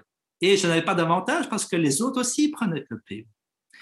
Et donc, c'est le même argument. Et dit, mais pour moi, euh, prendre de l'EPO, c'est comme, ça faisait partie, de, c'était faire le métier, c'est comme mettre de l'eau dans mes bidons et gonfler mes pneus. Donc, considérer mais à, juste titre, puisque les règles officieuses, les vraies règles, c'était celles-là, que prendre de l'EPO, c'était faire le métier. Donc il y a cette expression faire le métier qui, existait dans les années 80. Laurent Fignon, un ancien vainqueur du Tour de France, en parle aussi.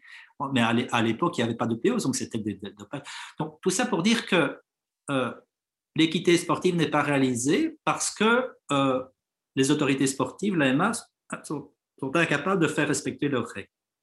Et donc, dans l'esprit de la plupart des athlètes, pour concourir sur un pied d'égalité, il faut avoir recours à le produit dopant parce qu'au moins certains de vos adversaires en prennent. Donc, premier point. Deuxième point, donc ça ne fonctionne pas au niveau de l'équité sportive, ça ne fonctionne pas davantage au niveau de la santé. D'ailleurs, on peut dire que je pense que le, le dopage est, perçu comme dangereux pour la santé. Le dopage n'est pas nécessairement dangereux pour la santé. Personne n'a jamais prouvé que prendre de l'EPO en maintenant le taux d'hématocrite inférieur à 50%, c'était dangereux pour la santé. Il y a une sorte de tabou autour du dopage tabou autour de, la prise de, produits à des fins non thérapeutiques qui fait que c'est considéré comme dangereux essentiellement, alors que ce n'est pas le cas. Donc ça peut l'être, évidemment. Si vous prenez de l'EPO et vous montez votre hématocrite à 60%, c'est dangereux. Euh, si vous prenez trop de, produits anabolisants, ça peut être dangereux. Mais si vous faites ça sous contrôle médical, c'est pas nécessairement dangereux. Euh, et que ferait-on d'ailleurs? Que ferait-on d'un produit dopant, d'une substance, d'une technologie qui diminuerait les risques pour la santé?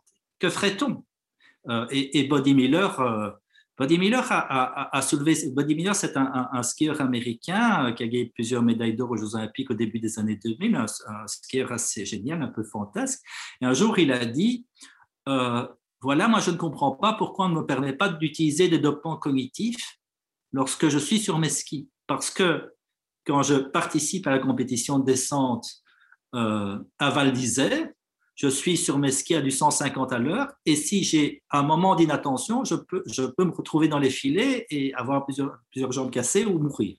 On pourrait imaginer, ne fût-ce qu'à titre expérimental, de permettre à ces skieurs d'utiliser des dopants cognitifs avec l'hypothèse que ça pourrait effectivement améliorer leur attention, donc diminuer les risques. Mais ça, il y a une sorte de tabou général à cause de cette, cette, euh, euh, cette, philosophie naturaliste qui fait que ce n'est pas acceptable. Ce n'est pas acceptable parce que c'est dangereux ou c'est bon pour la santé, parce que c'est simplement pas acceptable, parce que ce n'est pas, pas, euh, pas basé la compétition sur le talent naturel. Et de façon plus générale, je pense que c'est très hypocrite de prendre l'exemple de la santé de la tête pour critiquer le dopage, parce que le plus grand danger pour les sportifs, c'est la pratique de certains sports de compétition. Il y a beaucoup de sports de compétition qui sont très dangereux. Donc, on, peut évidemment parler de la boxe et, du football américain où on sait que ça provoque des encéphalopathies euh, traumatiques chroniques. Donc là, on accepte le risque pour la santé. Mais même dans un sport comme le cyclisme qui a l'air relativement anodin, il y a beaucoup de morts en compétition, il y a beaucoup de chutes, il y a beaucoup de... Et, on, a euh, imposé le port du casque après 98. Donc on a d'abord euh, interdit le dopage avant d'imposer le, port du casque. Donc, et, encore une fois, lorsque euh, sur le Tour de France, il y a des étapes dangereuses avec des descentes et, on veut que ce soit spectaculaire, donc on veut un sport spectacle et donc on a tendance sur le Tour de France à, faire la même chose que, sur le Giro et, sur la Vuelta, à faire monter euh, à des athlètes des, cols avec des routes de plus en plus étroites et sinueuses, donc de plus en plus dangereuses quand on doit descendre, surtout lorsqu'il y a un orage. Est-ce qu'on euh, neutralise la course lorsqu'il y a un orage? Non. J'entendais euh, Christian Prudhomme, euh, il y a quelques jours, il y a eu le Paris-Roubaix, Paris-Roubaix sous la pluie. Donc, c'est évidemment un peu dangereux de rouler sur les pavés de Paris-Roubaix, dans la tranchée de, Rambert, alors qu'il pleut. C'est déjà dangereux quand il ne pleut pas. Et enfin, Johan Musée s'est cassé la jambe, il a, failli, il a perdre une jambe après une chute à Paris-Roubaix. Et Christian Prudhomme disait ils connaissent les risques. Avant la course, personne ne les oblige à partir. C'est pas comme sur le Tour de France où on fait des étapes de, type Paris-Roubaix et on peut critiquer l'organisateur. Mais là, c'est une course unique et donc c'est l'athlète qui doit être conscient du risque. Donc on accepte de faire courir des risques. Et je pense que dans beaucoup de sports de compétition, le risque, de risque pour la santé de participer à cette compétition est plus grand que, le, le, risque lié à la prise de produits dopants prendre des produits dopants sous contrôle médical, c'est de mon point de vue, relativement peu dangereux. Donc il y a une grande hypocrisie là-dessus. Et en plus, comme on est incapable d'identifier euh, la prise de produits dopants pour les athlètes, on a une grande prise de, produits dopants dans la clandestinité, ce qui augmente certainement les risques pour, pour, pour, la santé.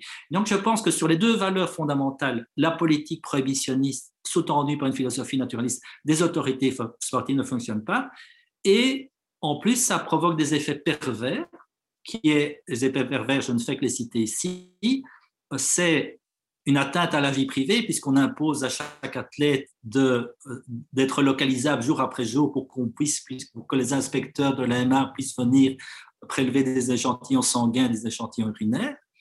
C'est le fait de diaboliser les athlètes qui ont recours à des produits dopants. Donc, en même temps, c'est tout à fait schizophrène prenant pour l'athlète, puisque d'une certaine façon, les règles officielles, c'est on ne peut pas prendre de produits dopants, et les règles officieuses, c'est on voit bien que certains athlètes prennent des produits dopants, donc si je n'en prends pas, je suis défavorisé, donc je vais en prendre. Mais on en prend, mais tout en devant expliquer à la presse, lorsqu'on est interrogé par un journaliste, que euh, c'est pas bien de, se doper. Donc c'est euh, euh, Hamilton, un des, lieutenants d'Armstrong, qui a expliqué dans sa, dans sa, dans, sa biographie qu'après euh, après une victoire sur, une nappe de montagne sur le Tour de France, il va répondre à la question des journalistes. On disait et félicitations pour cette victoire, euh, Tyler, mais euh, qu'est-ce que tu penses de ce coureur italien qui a été contrôlé positif, alors il doit dire mais c'est scandaleux, c'est une honte pour le sport, il faut lui interdire l'accès à toute compétition. Et puis une demi-heure après, Taylor Hamilton explique qu'il allait dans sa chambre d'hôtel, qu'il prenait une perfusion sanguine, qu'il enlevait le tableau du mur, qu'il accrochait la perfusion sanguine, qu'il se faisait la perfusion, puis qu'il prenait l'aiguille de cette perfusion et mettait dans une boîte de coca qu'il écrasait, qu'il donnait à un des membres de, son équipe pour qu'on aille la jeter très loin de l'hôtel parce que les journalistes faisaient des fouilles dans les poubelles des, hôtels où logeaient les, sportifs. Tout ça pour dire que ce, double de système de, règles est, d'une part perturbe très fort les athlètes et diabolise les athlètes qui sont contrôlés positifs. Et un autre effet pervers euh, très, très important, c'est la réécriture des palmarès sportifs. Donc, au nom de cette pureté de l'athlète, on parle d'athlète propre, mais c'est pas sale de prendre le PO, c'est substance naturelle le PO. C'est pas sale de prendre de l'EPO. Il y a des, les, patients qui sortent de l'EPO, ils sont pas sales. Donc, cette notion de saleté, de pureté, à mon avis, très dangereuse.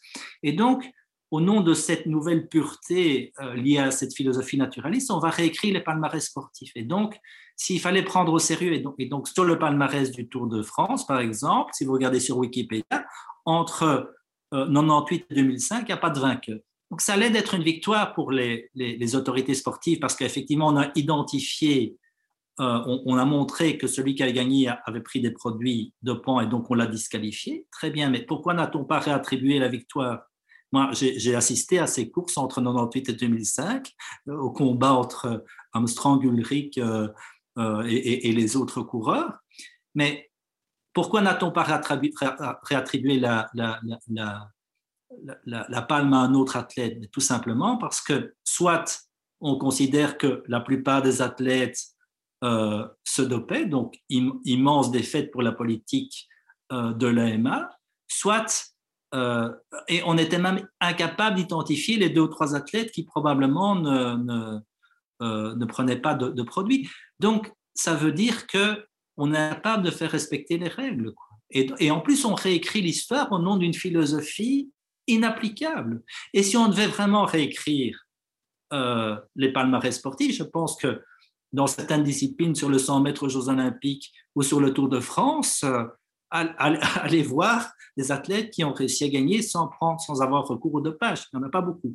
Et donc, il faudrait effacer complètement les palmarès sportifs, ce qui est tout à fait absurde. Et comment savoir si aujourd'hui encore, les athlètes n'ont pas recours à des. C'est évidemment beaucoup plus difficile parce qu'il n'y a pas eu d'enquête et ça se fait dans la clandestinité. Mais on peut supposer que le dopage reste, et on, l'a vu avec euh, les Jeux Olympiques en Russie, où là, c'était du dopage d'État, c'était encore plus fort, etc. Et j'en termine avec le dernier effet pervers qui est sans doute le, plus marquant, c'est le scepticisme par rapport à n'importe quelle performance. Donc, donc on, peut, parce que vous voyez sur, euh, sur le Tour de France en 2014-2015, c'était Chris Froome qui était maillot jaune, et il y a eu des, des, propos d'un d'un journaliste qui considérait que les, performances de Chris Froome n'étaient pas naturelles, étaient des performances de mutants, et se basait sur euh, euh, l'énergie qui était, produite par l'athlète au moment des ascensions. Et simplement sur des rumeurs, eh bien, Chris Froome s'est fait agresser par, par certains spectateurs du Tour de France. On lui a craché dessus, on a jeté de l'urine sur certains des athlètes. Et donc, c'est la suspicion. Ça introduit un phénomène de suspicion généralisée qui fait que on ne croit plus à la performance exceptionnelle. Ce qui fait que, en fin de compte, cette politique prohibitionniste basée sur une philosophie naturaliste nuit à tout le monde, non seulement aux athlètes qui se dopent, parce qu'il y a une pression incroyable sur eux, euh, que, que ça, ça, crée chez eux quelque chose de l'ordre de la schizophrénie, ils doivent faire des choses et dire le contraire, mais c'est aussi pervers pour l'athlète pur, entre guillemets, celui qui ne se dope pas. Pourquoi? Parce que dans la plupart des cas, il va être battu par des athlètes qui se dopent, donc inégalité sportive, c'est contraire à l'équité sportive. Et lorsqu'effectivement il parvient à battre des athlètes qui prennent des produits dopants, eh bien le problème, c'est qu'à ce moment-là, plus personne ne va y croire. Et donc, ce phénomène de suspicion généralisée fait qu'il y a un scepticisme général par rapport à toute euh, performance exceptionnelle. C'est vraiment intéressant comme euh, perspective et se rendre compte effectivement de l'hypocrisie et, euh, finalement beaucoup d'incohérences dans cette proposition. On en parler ici des problèmes de gouvernance sportive et des, gros problèmes de corruption. Donc, ça, c'est encore un autre problème. Oui, justement, le, sport, c'est aussi, euh, alors, euh, surtout de sorte de compétition, c'est depuis longtemps devenu euh, le support d'un gigantesque business mondial. Et donc, voilà, il y a aussi beaucoup de corruption à ce niveau-là. Le football en Italie a eu beaucoup de, problèmes à ce niveau-là, qui n'est pas lié au dopage, mais c'est quand même l'idée de, favoriser des décisions, d'essayer de, voilà, la corruption de, base. Mais comment on peut envisager de permettre des améliorations transhumanistes dans un contexte comme ça où, il y a d'énormes pressions euh, économiques, de, business. Euh, est-ce que c'est ouvrir une nouvelle boîte de Pandore et faire courir aux sportifs euh, des risques de nouvelles dérives? Ou alors ça, offre des libertés et d'explorer des nouvelles dimensions de pratiques sportives? C'est difficile pour moi de, de, répondre à cette question parce qu'un un sport transhumaniste, euh, qu'est-ce que c'est? Enfin, c'est le cibathlon, mais c'est des pratiques encore tout à fait expérimentales et qui restent, qui restent marginales. Moi, je suis quand même assez sceptique par rapport à un sport euh, transhumaniste, même, même si je, je, suis prêt à encourager des initiatives comme celle du, du. Donc, ça pose des questions philosophiques intéressantes, mais moi, je suis sceptique. Je, je, pense qu'on aura du mal à attirer. Euh, beaucoup de spectateurs pour aller voir ce genre, ce genre de compétition. Voilà une réponse comme ça un peu naïve, mais euh, donc je, je, je, ne vois pas très bien ce que pourrait être ce sport transhumaniste parce qu'une compétition entre, comme on en a parlé il y a, il y a quelques instants, entre, entre machines, entre cyborgs et entre humains biologiques et humains euh, transgéniques, euh, ça ne va pas avoir beaucoup d'intérêt. Hein, euh, imaginez le, cas où euh, les instances sportives euh, du cyclisme ou de l'athlétisme, peu importe, laissent tomber leur philosophie naturaliste et admettent que la pratique du dopage soit quelque chose de normal. donc, essayons de renverser hein, la situation inverse, tout ce dont vous venez de nous parler. Je pense en effet c'était tout à fait important d'avoir cette analyse détaillé pour bien comprendre. Donc, essayons d'imaginer qu'est-ce que ça pourrait euh, donner euh, si euh, tous ces murs tombaient. Et donc, si au contraire, eh bien, les sports de compétition intégraient tous ces facteurs comme des possibilités, voire même comme des choses qui soient encouragées. la question que, posait Gaëtan hein, nous envoie vers une autre dimension du, problème, donc qui est le, contexte économique. Est-ce que peut être plutôt optimiste en se disant qu'on irait vers des pratiques donc euh, renouvelées, donc peut-être plus d'intérêt euh, sportif, ou est-ce qu'on devrait davantage se préoccuper des, dérives euh, potentielles euh, liées au fait que euh, la pression économique peut avoir tendance à... parce qu'on disait, voilà, vous avez dit les instances sportives, hein, finalement, ne se préoccupent pas tellement de la santé des athlètes et même vraiment de l'équité dans les sports. J'en suis assez d'accord. On peut penser euh, à ce qui s'est passé dans le foot euh, récemment avec euh, les tentatives des, principaux clubs sportifs, enfin les principaux clubs de foot d'Europe de créer une, une ligue réduite hein, de manière à, à garantir leur rentabilité. Bon, euh, donc, est-ce que euh, on ne peut pas imaginer quand même des, dérives, des risques tout à fait euh, considérables pour, pour les athlètes, pour commencer, et peut-être pour l'intérêt de la pratique sportive de compétition par ailleurs? Il me semble qu'il y a plusieurs questions dans cette question, parce qu'il y a d'une part la possibilité d'un d'un sport qui admet le recours au dopage et d'autre part l'intervention de l'économie dans le sport de compétition, ce qui, à mon avis, c'est deux questions un peu différentes. C'est vrai, euh, mais l'idée, c'est d'essayer de réfléchir à, donc dans, la perspective d'un sport qui intégrerait le dopage, euh, quels pourraient être les. Comment est-ce que les choses pourraient se passer, sachant que la pratique sportive de compétition est fortement influencée par le contexte, par les, le, contexte économique, les pressions économiques, disons l'intérêt des acteurs économiques. Ok, donc je, vais essayer de répondre à, cette question. Alors, moi, je, suis, je, euh, critique, vous l'avez bien compris, la politique prohibitionniste et la philosophie naturiste de l'AMA et des autorités sportives. Euh, et, donc, moi, je suis plutôt libéral, mais je vois bien aussi, euh, je suis un libéral conséquent, donc je pense que la, philosophie libérale pose aussi un grand nombre de, problèmes, surtout le, les conséquences collectives de prise de décision individuelle. Et je ne suis pas sûr que je, ne suis pas un avocat de, de, la libéralisation du dopage parce que je pense que ça poserait le même type de problème, c'est que personne ne serait euh, incapable, personne ne serait capable de faire respecter de nouvelles règles parce que même si on autorise certaines formes de dopage, on ne peut pas autoriser toute forme de dopage, il faut une certaine responsabilité, on ne peut pas accepter que les athlètes meurent après la compétition. Et donc, il faudra instaurer de nouvelles règles et on aura le même, euh, les, mêmes phénomènes d'essayer de tricher ou de jouer avec ces nouvelles règles. Donc, on, déplace simplement le problème. Euh, alors, sur, sur, la question de, de l'importance de, de l'argent et de, de l'économie, beaucoup considèrent que c'est le moteur principal euh, du dopage. Moi, je ne le pense pas. Je pense que même dans des compétitions amateurs ou, même dans du sport loisir euh, où des amis font du vélo ensemble dimanche, certains prennent des produits pour euh, arriver en même temps ou arriver avant leurs copains au sommet. Donc, je pense que le dopage est, est, est inhérent à la pratique de la compétition et effectivement, l'économie et l'argent peuvent jouer un rôle catalyseur. Mais moi, je ne moi, je suis un libéral, donc je ne diabolise pas l'argent ou l'économie, ni même l'économie libérale. Moi, je pense, je suis, je suis favorable à l'économie libérale et je, euh, alors, ça, crée des effets pervers parce que ça fait crée des effets pervers parce qu'on a malheureusement dans l'économie libérale beaucoup de corruption et ça effectivement on le voit. Enfin, on le voit. Il y a des grands problèmes de gouvernance. On l'a vu euh, au niveau de la FIFA, on a vu au niveau des Jeux Olympiques, euh, on, voit au niveau de l'attribution des villes pour les Jeux Olympiques.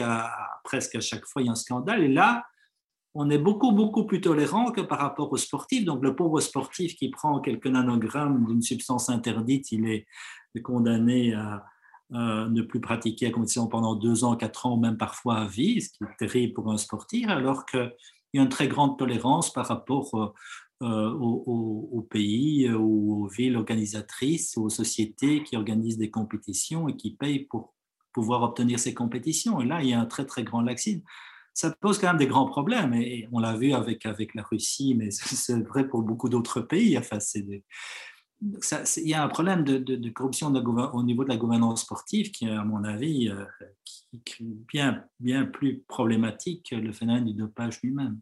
Là, donc, euh, pour euh, peut-être parler d'une autre catégorie sportive, finalement, qui n'est pas de compétition, mais de loisirs, donc, euh, et même de santé, euh, donc tout ce qui est euh, l'exercice, du jogging, même, des pratiques plutôt de, bien-être, comme le yoga ou la méditation. Donc, il y a, il y a ce phénomène de, appelé quantified self, donc finalement, l'idée d'avoir des gadgets qui, nous, qui mesurent voilà, les marqueurs euh, biologiques du corps. Est-ce que vous pensez que c'est un attrape-nigo euh, pour, un, pour des amateurs de gadgets ou est-ce que ça peut vraiment améliorer la pratique sportive? Par exemple, dans le cyclisme, la plupart des, équipes sportives ont euh, adopté ce type de, nouvelles technologies pour utiliser les, paramètres du corps de la tête pour, pour maximiser la performance. Et ça peut être aussi le cas dans la pratique d'un sport loisir individuel où l'individu, même s'il ne ne fait pas de compétition, concourt euh, contre lui-même d'une certaine façon, il essaie d'améliorer ses performances, ou ça peut être un outil pratique. Euh, moi, je fais du vélo euh, avec des amis, et moi, je, roule à la pantanie, c'est-à-dire sans prendre mon rythme cardiaque parce que ça, m'effraie quand il monte trop haut, mais la plupart de mes amis ont maintenant des dispositifs leur permettant de, visualiser leur pouls et d'autres facteurs. Donc, je crois que ce n'est pas du tout un problème et à chacun de décider si c'est bon pour lui ou pas d'avoir recours à ce type de technologie. Je pense que là, il n'y a pas beaucoup de problèmes, ça ne pose pas beaucoup de problèmes. Est-ce qu'il n'y a pas aussi euh, des fois où ça peut aller trop loin, euh, peut-être une, certaine obsession euh, J'ai déjà entendu parler de certaines personnes qui, qui sont ouais, tout comme on peut être euh, presque euh, ouais, addict aux réseaux sociaux, aux notifications, bah, il y a une sorte d'addiction qui peut se faire à la mesure de nos données, avec peut-être aussi des soucis de santé en se disant il faut absolument que j'ai le bon niveau de fer, le bon niveau d'oxygène dans le sang, tout ça. Oui, mais ça, c'est un phénomène beaucoup plus, beaucoup plus général. L'addiction, il peut y avoir des formes d'addiction au sport, au sport de compétition, comme il y a des formes d'addiction au shopping, au jeu ou à, d'autres substances. Euh, moi, moi, je reste un, libéral, donc au sens de John Stuart Mill. Donc, à partir du mhm. moment où on ne fait pas de tort autrui, ça pose pas de problème. Donc, je suis pas ici pour avoir un, jugement paternaliste sur, sur ce type de, de pratique. Simplement, oui, enfin, à certains moments, ça, rentre dans le domaine de la pathologie. Donc, à ce moment-là, il faut que ces personnes se fassent soigner. Mais ce sont des cas extrêmes. Le plus souvent, c'est voilà, voilà, ce sont des, jugements subjectifs et chacun fait ce qu'il veut. À partir du moment où il ne fait pas de tort à autrui, moi, c'est c'est la base de ma philosophie, qui est, qui est celle de John Stuart Mill. Et c'est aussi une philosophie qui, euh, s'applique pour les substances. Euh, voilà, quelqu'un qui prend de l'OPO pour faire du vélo le dimanche, c'est pas pas un problème euh, en soi. Quoi. Bah, pour moi, c'est à partir du moment où il prend quand même les conseils d'un médecin, c'est une mhm. supervision médicale. Je trouve que c'est un peu absurde de prendre le PO pour faire du, sport le dimanche avec ses, copains. Donc, c'est mon point de vue, c'est absurde. Après, euh, qui, qui suis-je pour juger ce qui est absurde pour l'autre? Si lui considère que c'est une bonne chose et qu'il prend pas de risque pour sa santé, euh, pourquoi pas? Enfin, voilà. Alors, nous, arrivons progressivement, je pense, vers la fin de notre entretien, mais j'avais encore gardé une paire de questions euh, sous le coude. Euh, il me semble important d'y venir. Euh, vous avez parlé à de nombreuses reprises de du fait que euh, le, sport encore aujourd'hui de manière très majoritaire euh, est conçu et, présenté par les autorités sportives selon donc vous avez rappelé selon la philosophie naturaliste. On, la, on, la, trouve, par exemple, présente et, exprimée dans les valeurs de l'olympisme. Euh, pourtant, euh, je me demande, moi, s'il euh, n'y a pas d'emblée une contradiction, alors je ne sais pas si c'est lié à l'hypocrisie dont vous avez parlé, une contradiction entre ces valeurs et la fameuse devise olympique, euh, donc euh, plus vite, plus haut, euh, plus fort.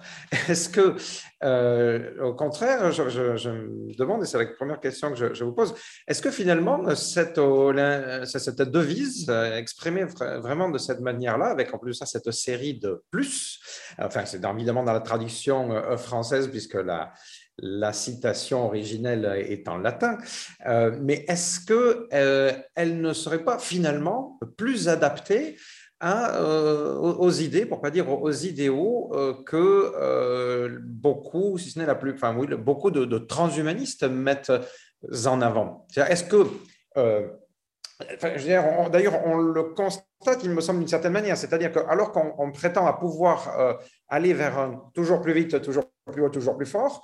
Euh, en réalité, par exemple, euh, en suivant le plus possible la philosophie naturaliste, on en arrive à un état où euh, le, le, je pense par exemple le record du monde de saut en hauteur est toujours détenu par le cubain Sotomayor depuis les années, je ne sais plus, 70, non? Quelque chose comme ça C'est un, peu plus tard, Sotomayor, mais il y, a, des très vieux records du monde, effectivement. Il y a un certain nombre de, de records dont on a l'impression que ils ne peuvent plus être euh, battus. Et d'ailleurs, euh, sur cette base-là, il y a un ensemble de, discours naturalistes euh, qui disent, ah ben, vous voyez, l'humain atteint ses limites, il a atteint ses limites. Et donc, si on conserve le, même cadre technique, si on n'augmente pas la longueur ou la flexibilité des perches, si, etc., si on modifie pas, on change pas les pointes de course, eh bien, ces records ne seront plus jamais euh, battus. Donc, plus de, plus vite, plus de, euh, plus haut, plus de, euh, plus loin. est-ce qu'il n'y a pas une contradiction et est-ce que l'approche transhumaniste n'est pas la seule manière de sortir de cette contradiction pour retrouver la, possibilité de la devise olympique? Oui, je, pense que vous avez raison. La maxime plus haut, plus vite, plus fort et correspond beaucoup mieux à l'essence du sport de compétition, à savoir maximiser la performance, que l'autre maxime célèbre, l'important c'est de participer. Qui est... Et pourtant, dans, le, texte de l'AMA, on, on, considère que, que le, dopage est contraire à l'essence du sport et on met en avant des valeurs comme le fair play qui peuvent exister mais qui ne sont pas au cœur de la performance sportive. Là, effectivement, le cœur de la performance sportive, je parle du sport de compétition, c'est effectivement plus haut, plus vite, plus fort, maximiser la, la, la, performance. Donc, ça, c'est évident. Alors, alors d'une certaine façon, oui, euh, si on prend le, ça au sérieux, sans doute que le programme transhumaniste serait le, le plus adapté à, à battre tous les records, mais en même temps, le, problème du programme transhumaniste, c'est qu'il fait exploser les frontières, aussi il fait exploser les frontières des catégories, y compris la frontière de l'être humain, parce que si on imagine un humain très, très, très, très, très, très augmenté, à ce moment-là, ce sera plus tout à fait un humain. C'est comme, comme accélérer l'évolution naturelle. À un certain moment, on va changer d'espèce. Alors euh, là, ça, pose d'autres questions aussi. Quel est le sens de, quel est le sens de, transformer l'être humain pour créer un post-humain une sorte d'autocontradiction du, du transhumanisme qui va améliorer l'homme en, produisant quelque chose qui ne sera plus humain. C'est là, mais moi, je suis moi-même pas transhumaniste. Je pense que ce sont des questions à très long terme qui sont très intéressantes philosophiquement. Et, mais simplement pour dire un, mot sur mon, sur mon ami Gilbert qui nous a quittés trop tôt il y a, il y a deux ans, lui, c'était une forme un peu différente de transhumanisme, que c'est un, transhumanisme plus spéculatif qui imaginait qui était, favorable et qui se déclarait lui-même transhumaniste, alors que je n'avais pas toujours perçu qu'il était transhumaniste. Parce que c'est un, transhumanisme à très long terme. Donc il accepte la modification de l'homme par la technologie, d'une certaine façon il l'encourage, mais il considère que la question doit se poser sur, euh, sur des millions d'années. Donc quelle va être l'influence de la technoscience sur l'homme dans un cadre très long au niveau temporel. Et là, il avait un autre, euh, un, un autre concept qui est celui de transcendance noire, qui dit que ces questions, en fait, nous, échappent parce qu'on ne peut pas prédire quelles vont, être, euh, quelles vont être les modifications apportées à très long terme par la technoscience. Tout ça échappe à l'imagination de, l'homme contemporain, ce qui fait que les réponses sont, très différentes et, qu'on se retrouve là avec, des positions esthétiques ou idéologiques ou philosophiques ou éthiques différentes. Euh, je crois qu'il n'y a pas une seule bonne réponse, il y a simplement des sensibilités euh, différentes, comme, comme comme vous, et moi, on a sans doute des sensibilités différentes, même si on, accepte l'utilisation des technosciences à des fins, non thérapeutiques tous les, deux. Voilà, voilà en gros. Je, cet hommage à mon ami et, maître euh, Gilles Bérotois qui a publié beaucoup d'ouvrages sur, euh, le transit et qui est probablement responsable de mon intérêt pour le dopage parce qu'il avait écrit un tout petit article dans l'encyclopédie, la nouvelle encyclopédie biotique qu'on avait publiée ensemble au début, début des années 2000 et c'est lui qui avait écrit un très court article d'une ou deux pages sur le dopage sportif qui m'avait intéressé et puis j'ai ensuite développé sans doute modifié ces, ces idées. Merci euh, infiniment, euh, Jean-Noël euh, Missa. Bien sûr, on pourrait, à partir de ce que vous venez de dire, développer encore très largement. Il y aurait sans doute plusieurs émissions de, de possibles, d'enregistrement de, possibles. bon, enfin, par exemple, moi, je me permets juste de, de dire que, de mon point de vue, comment dire, on ne va pas forcément vers une perte de l'humain ou vers un non-humain, même en le transformant considérablement. Il y a toute une question de discours de l'humain sur lui-même pour arriver à se mettre d'accord sur qu'est-ce que c'est que l'humain. Mais évidemment, c'est une, très vaste euh, discussion. En tout cas, merci infiniment euh, pour euh, aujourd'hui pour, pour tous vos éclairages. Merci à vous pour vos questions. C'était tout à fait sympathique comme émission et donc au plaisir hein, à la une prochaine rencontre. Merci d'avoir écouté ce podcast jusqu'au bout. Je vous invite à découvrir les autres contenus que nous produisons sur la chaîne YouTube, mais également sur notre site The Flares. En attendant, je vous dis à la prochaine. C'était Gaëtan pour le collectif The Flares. Merci et à bientôt.